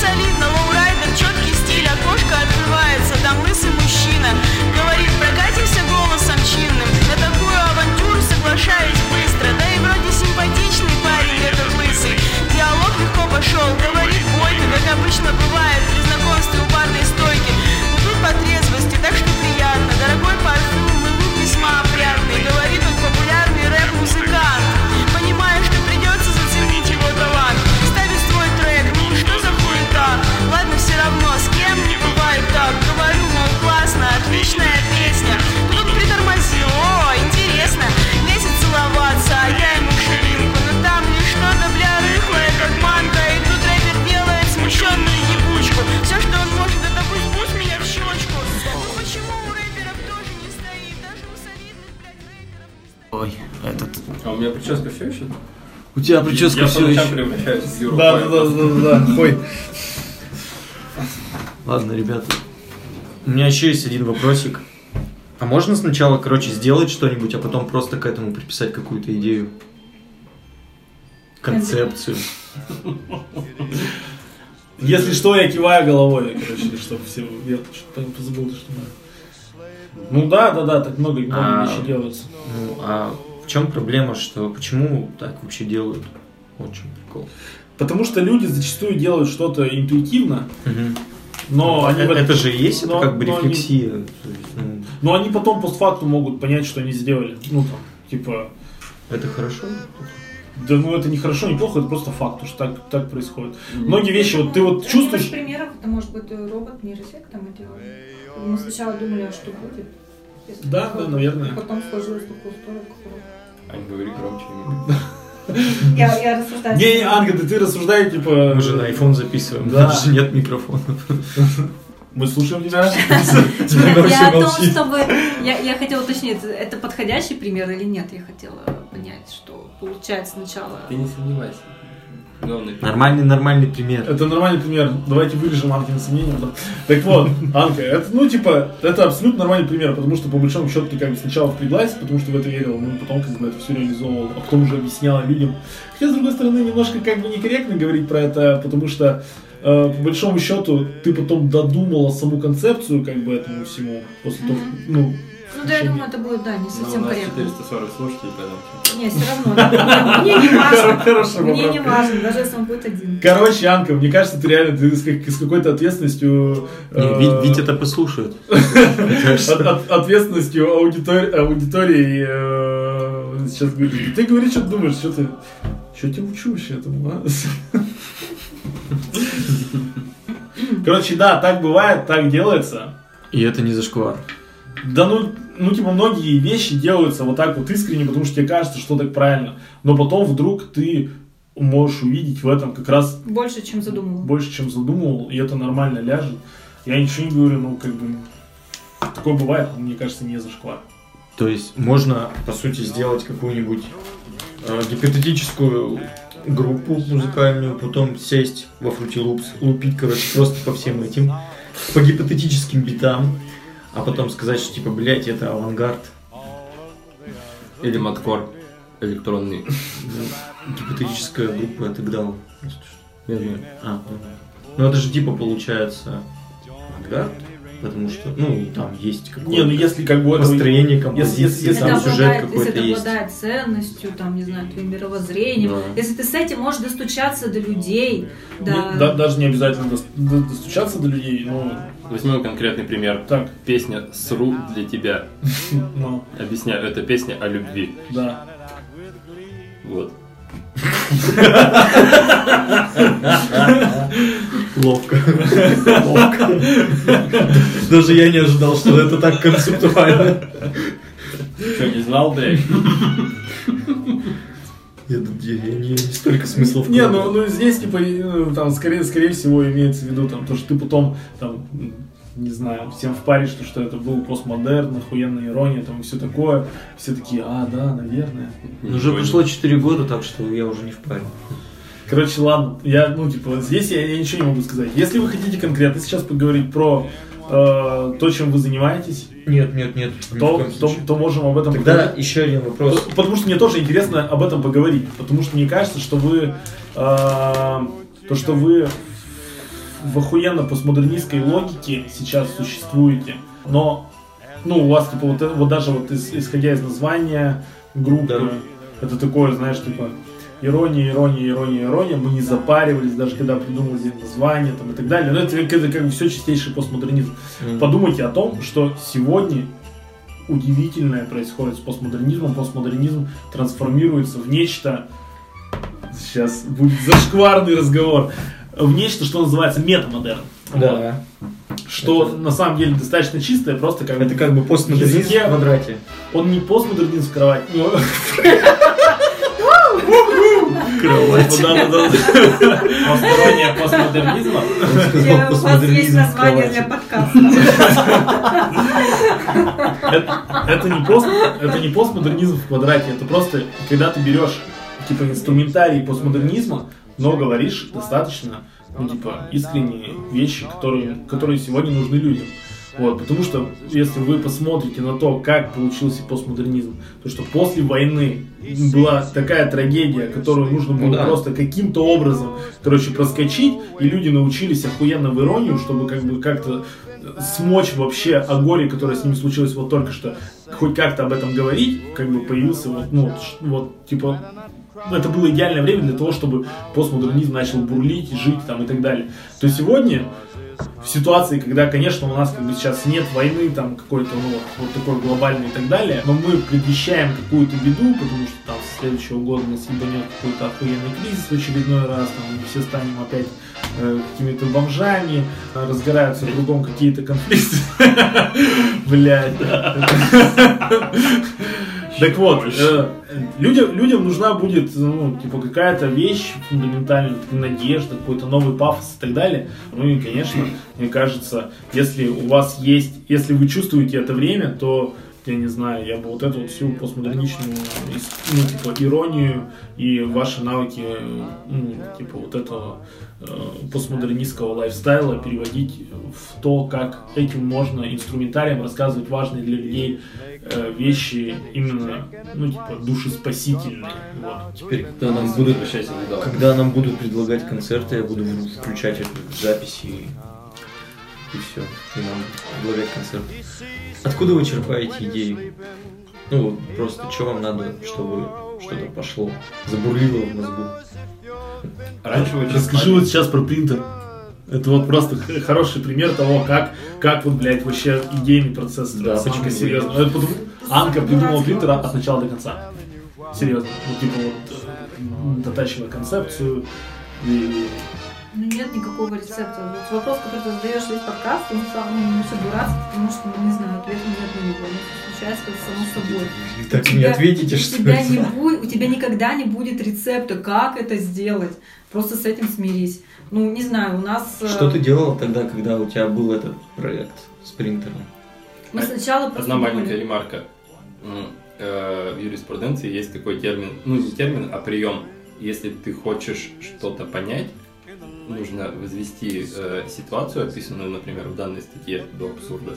Этим мы занимаемся. Он нажрался, ну слушайте. Я, я бухой вообще. А теперь история про принтер. У нас просто было а, однажды какой-то там, не знаю, мы пр- продумывали, какие проекты на стенографию нашей команды. И ребята, ну там мы еще предыдущие какие-то там времена обсуждали, что ну будет интересно сделать э, робота, который вот будет печатать, ну принтер на стене. Но это существует в мире давно и просто так неинтересно. И просто так как я достаточно часто читаю статьи про то, что сейчас творится в мире технологий и искусственного интеллекта, то у меня э, как бы включился рубильник, что неинтересно же, когда будет просто робот. Интересно, если... а что если нейронная сеть просто напишет э, эскиз, а робот ее напечатает? Это будет гораздо интереснее, так еще никто не делал, наверное. Вот. И потом э, мы подумали, что, наверное, мы сможем собрать робот, ну, вот этот принтер, но мы абсолютно не понимаем, как работают не- нейронные сети, и это абсолютно ресурсы таких, э, ну, нам недости- недостижимые для нас, поэтому я написала человеку, которого э, ну, часто слушала, вот там некоторый проводник мой в мире Сибрант, да? технологий. Да? это Андрей Сибрант, э, стратегический, ну, директор по стратегическому маркетингу Яндекс. Человек Качинг! Это чтобы все думали, что вы подались, сучки. Ну нет, это вообще не так, потому что Кстати, наших подкастов нет на Яндексе.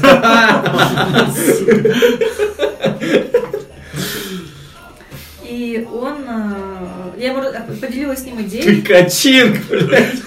Мне кажется, вам Яндекс заплатил за это. Чикака! Так, Аня, продолжай. Я описала идею, она вдохновила и Андрея Сибранта, и он ее... Он Ты ее... дальше поймешь, почему меня эта идея не вдохновила.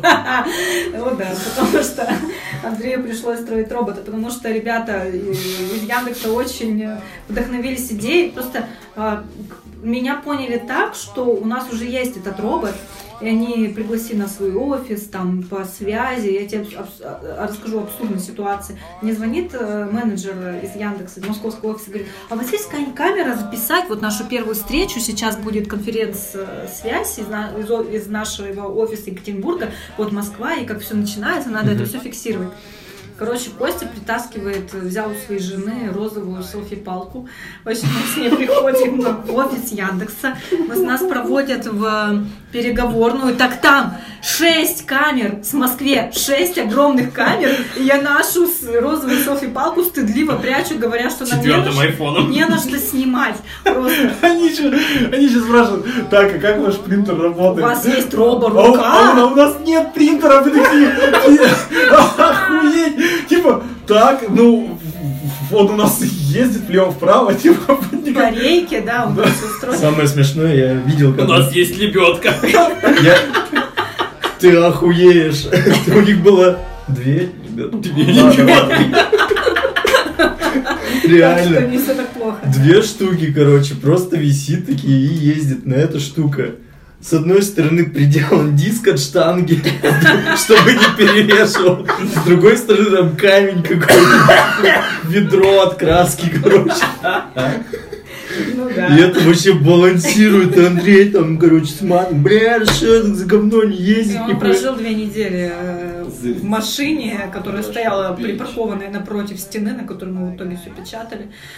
В общем, э, это такое большое приключение. Э, И все смешно было, конечно, когда команда Яндекса приехала снимать э, к нам в Екатеринбург, как это все делается. Они снимали только то, как у нас все ни хрена не получается. все подряд ломалось. У нас наш программист уехал в лес, на котором все держалось. Это Дом просто-. Он просто съебнул, да, такой, типа, меня все заебал, ваш принтер, вся хуйня. И уезжает, и приезжает команда Яндекса снимать про то, как, типа, как у нас все ездит. И мы такие, что нахуй, у нас движки ничего не могут поднять, короче, У нас вся эта все штука. рушилось, они приехали, да, сняли, как у нас ничего не получается, и Андрей еще уехали. какую-то смешную историю рассказывал про оператора Яндекса. О, там много смешных операторов. Да Нет, ну, Много. там Два. типа, а какая из, там просто они как приехали, мы, мы просто охуели. Там, там операторы просто хохотали за нас. Мы когда приехали, мы когда приехали на конференцию э, Яндекса, он первое, что нам сказал, нахуя вы приехали? Это было просто абсолютно самый подходящий вопрос в данной ситуации, потому что когда мы приехали, не напечатал робот еще на тот момент э, картинку, а мы должны были презентовать картинку. Картинка была готова за 15 минут, как выйти на сцену. И Сибранту пришлось, эм, не знаю, минут 20 ходить по сцене и тянуть время, тупо тянуть время, пока э, смогут показать то, что было сделано в итоге. Ну просто про идею, это приключение, все, но как случилось? Мы сначала задумали это как эксперимент, потом а, важно было же решить, что печатать.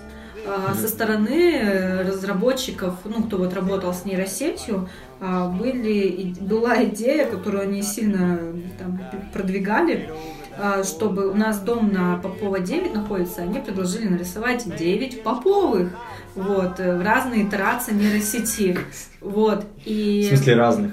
Ну, Там, нейросеть например, клоун обрабатывает... Нет, или подожди, нейросеть обрабатывает изображение, и оно всегда выглядит по-разному. И Ну, вот типа, знаешь, когда 9 итераций. там типа А, ну. Попов из макарон, например, из шестеренок. Там типа. я- Попов, в смысле, вот этих священнослужителей. Нет, Блин, я я уже слишком ухой. Тогда Покрас бы уже приехал на проторенную дорожку просто и сказал бы, хуйня, блядь, давайте крест ебашим. Я, вы, уже уже, входила нарисую, блядь. вы уже все можете, ребята. Не, ну типа, знаешь, у нас э, типа РТФ, УПИ, Попов, ну как бы типа. А, этот? Да. Да. Этот. Радио.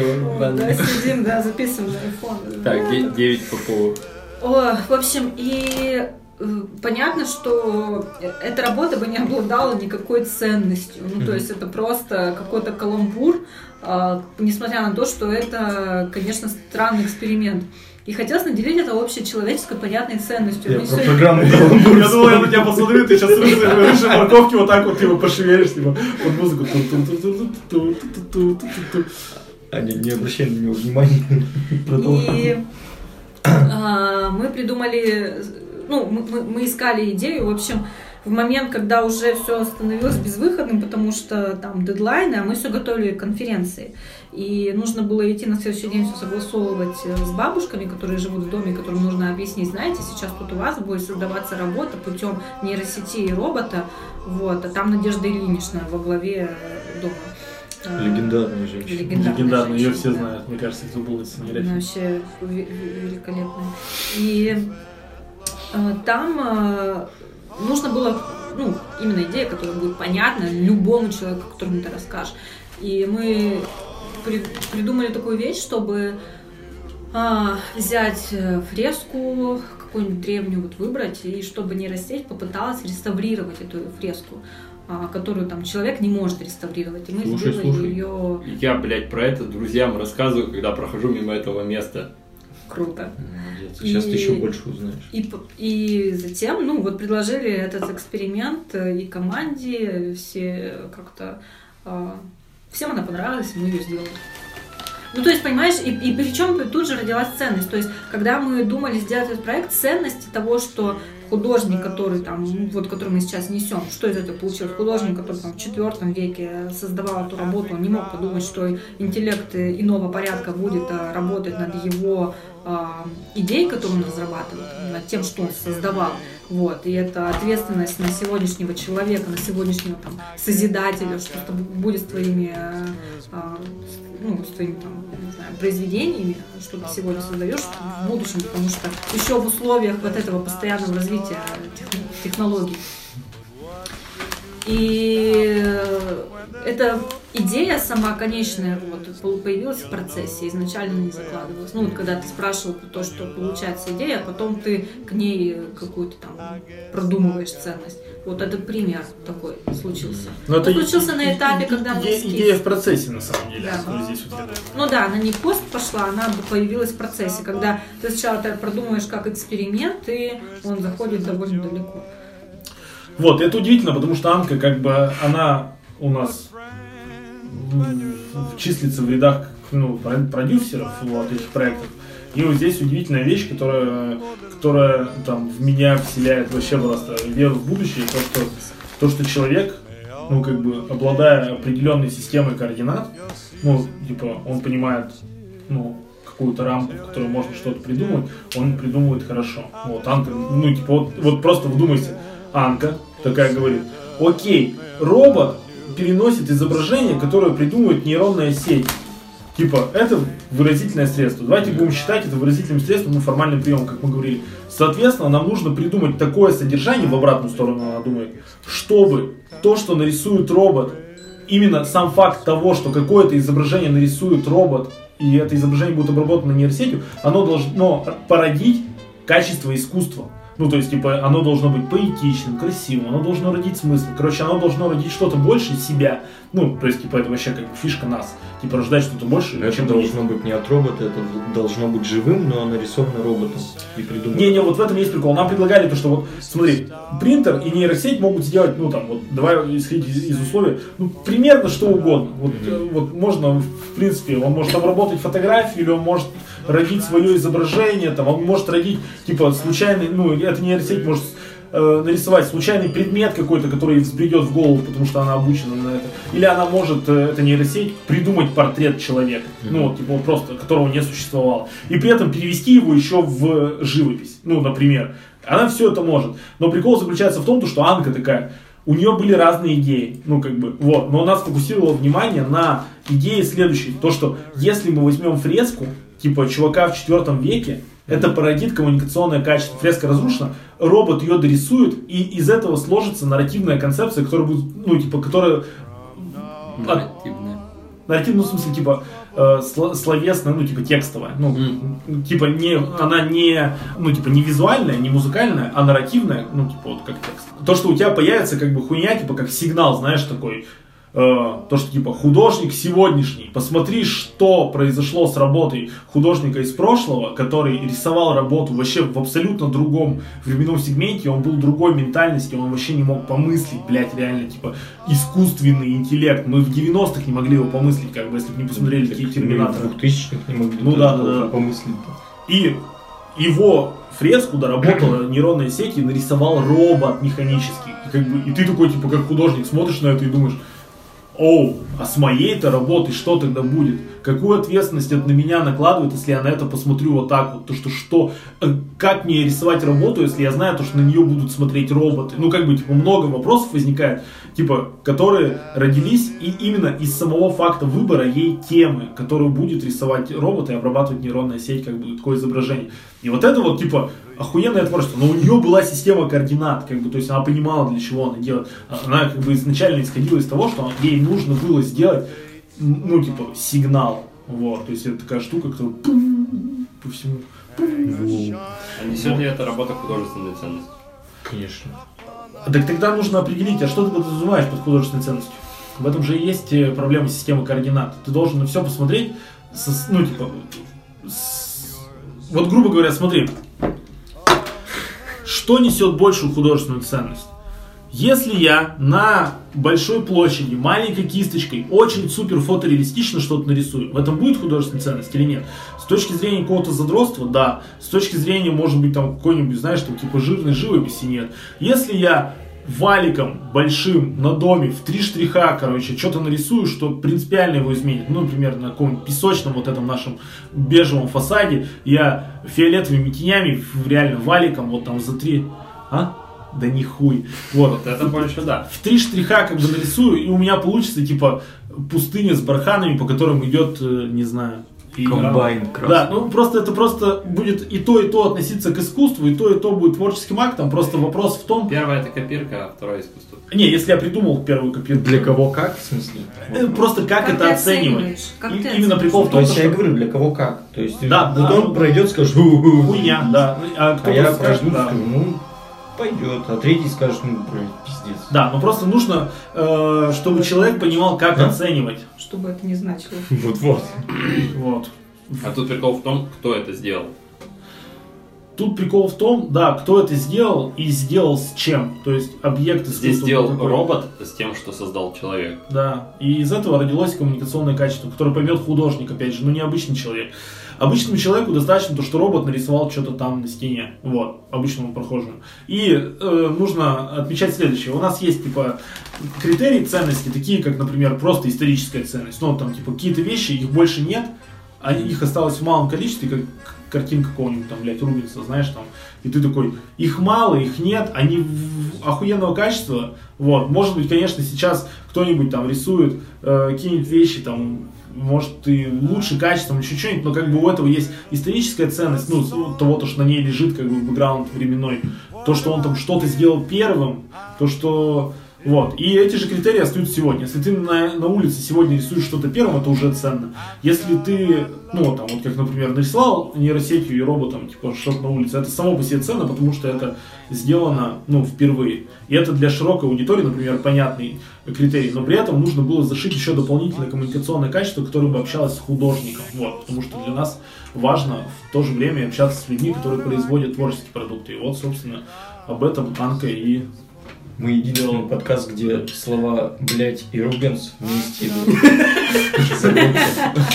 Ладно, ребят, можете поздравить наших слушателей с Новым годом. С Новым годом, слушатели! Да, с Новым годом. Я, я думал, вы там дадите посыл какой-нибудь. Типа, Да, конечно, посыл. э, нахуй! Не ссыте что-то делать. э, Делайте то, что вам нравится. Верьте в это. И, не знаю, и отдавайте себе отчет в том, что если вы что-то делаете и вам это нравится, это уже гораздо лучше, чем за деньги делать то, что вам не нравится. Так что, йоу, Можно, чик. Да, да. можно еще вопрос? Какое светлое будущее для стенографии вы видите? Я думаю, что это фестиваль, который все-таки выйдет немного... Через пять лет Аню заменит робот и будет со Мы всеми созваниваться. выращиваем бактерии, которые будут делать стенографию сами себя. А, но э, там на самом деле, я думаю, что светлое будущее в том, что этот фестиваль выйдет за пределы просто понимания там уличных художников и граффити. Все-таки это будет проект, который могут делать неравнодушные жители города в большинстве своем. То есть сейчас в фестивале есть много волонтеров, которые присоединяются к созданию, и гораздо больше, чем художников, потому что волонтеры проделывают огромную работу. А, вот, все, они подготавливают поверхность, чтобы художник там сделал свою работу, они, они с художником это все время все вместе делают. И мне бы хотелось, чтобы все-таки люди уже больше вовлекались в создание объектов там, от самих себя, и они вот эти практики передавали другим жителям. Короче, круто, если фестиваль научит а, жителей города к ответственности за пространство, в котором они живут. Вот во дворе у тебя там есть какие-нибудь гаражи засранные абсолютно, тебе же не сильно больших условий, ну, усилий стоит там выйти и покрасить и в какой-нибудь там цвет аккуратный, чтобы дети могли там спокойно ходить. Но никто этого не делает, никто не прибирает в подъезде. Твоя территория заканчивается за порогом дома, в котором ты живешь. И мне бы хотелось, чтобы фестиваль сломал вот эту логику, и все-таки жители э, города понимали свою ответственность за пространство. А что вы ржете? Звучит Всё, охуенно. Нет, то, что Анка говорит, ты что, ебался, что ли, это звучит как бальзам на душу. А, Просто просто мой бухой ебал. Я просто пытался почему-то, блядь, отклеить этот ценник ебучий от, от, от, от полиэтиленной шуршу. Ладно. Анка говорит красивую речь, и весь абсурд вот этого. Аня, Андрей, спасибо вам большое, что вы принесли пиво Виктору, и он нажрался за время этого подкаста. Хоть что-то. Виктор, будь счастлив. Хоть, хоть кто-то сегодня радостно уйдет из этой кухни. А то Сомов, блядь, терпел нас здесь. Пиздец, блин, сидят, говорят, я эти все истории уже знаю. Нет, на самом деле, очень много интересного было. Спасибо вам. Спасибо, что что пришли. позвал. Это прям напоминает. Спасибо, Витя, что ты не проспал запись подкаста. Я проснулся за полчаса. Молодец. Мне тоже спасибо, что я пришел. Спасибо, спасибо вам. Особо приятно прийти на подкаст к человеку, который пришел делать фестиваль спасибо, много лет что назад. ты зародил сколько-то там лет назад эту идею у меня. Есть. Нет. Я, блядь, 10 нет. лет в городе в этом живу. Вот это вот, вот это вот подкаста. Ну, это телефон А. с- со стаканом. Про идею, про Нолана и начало. Да, да, да. Так что Ты понимаешь, что ему подсадил вот это вот винтик, блядь, в голове? Блядь, что я В его наделал. сейфе в голове. Если бы теперь у на меня- совести Андрея будет. Если бы у меня была возможность, не знаю, вернуться в прошлое и ебнуть Гитлера, или вернуться в прошлое и, и- не дать этому подкасту жизнь, я бы ясен хуй вернулся бы в прошлое и завернул бы Гитлеру пизделей. браво, браво, браво. Ладно, спасибо большое. Все, мы что? По домам.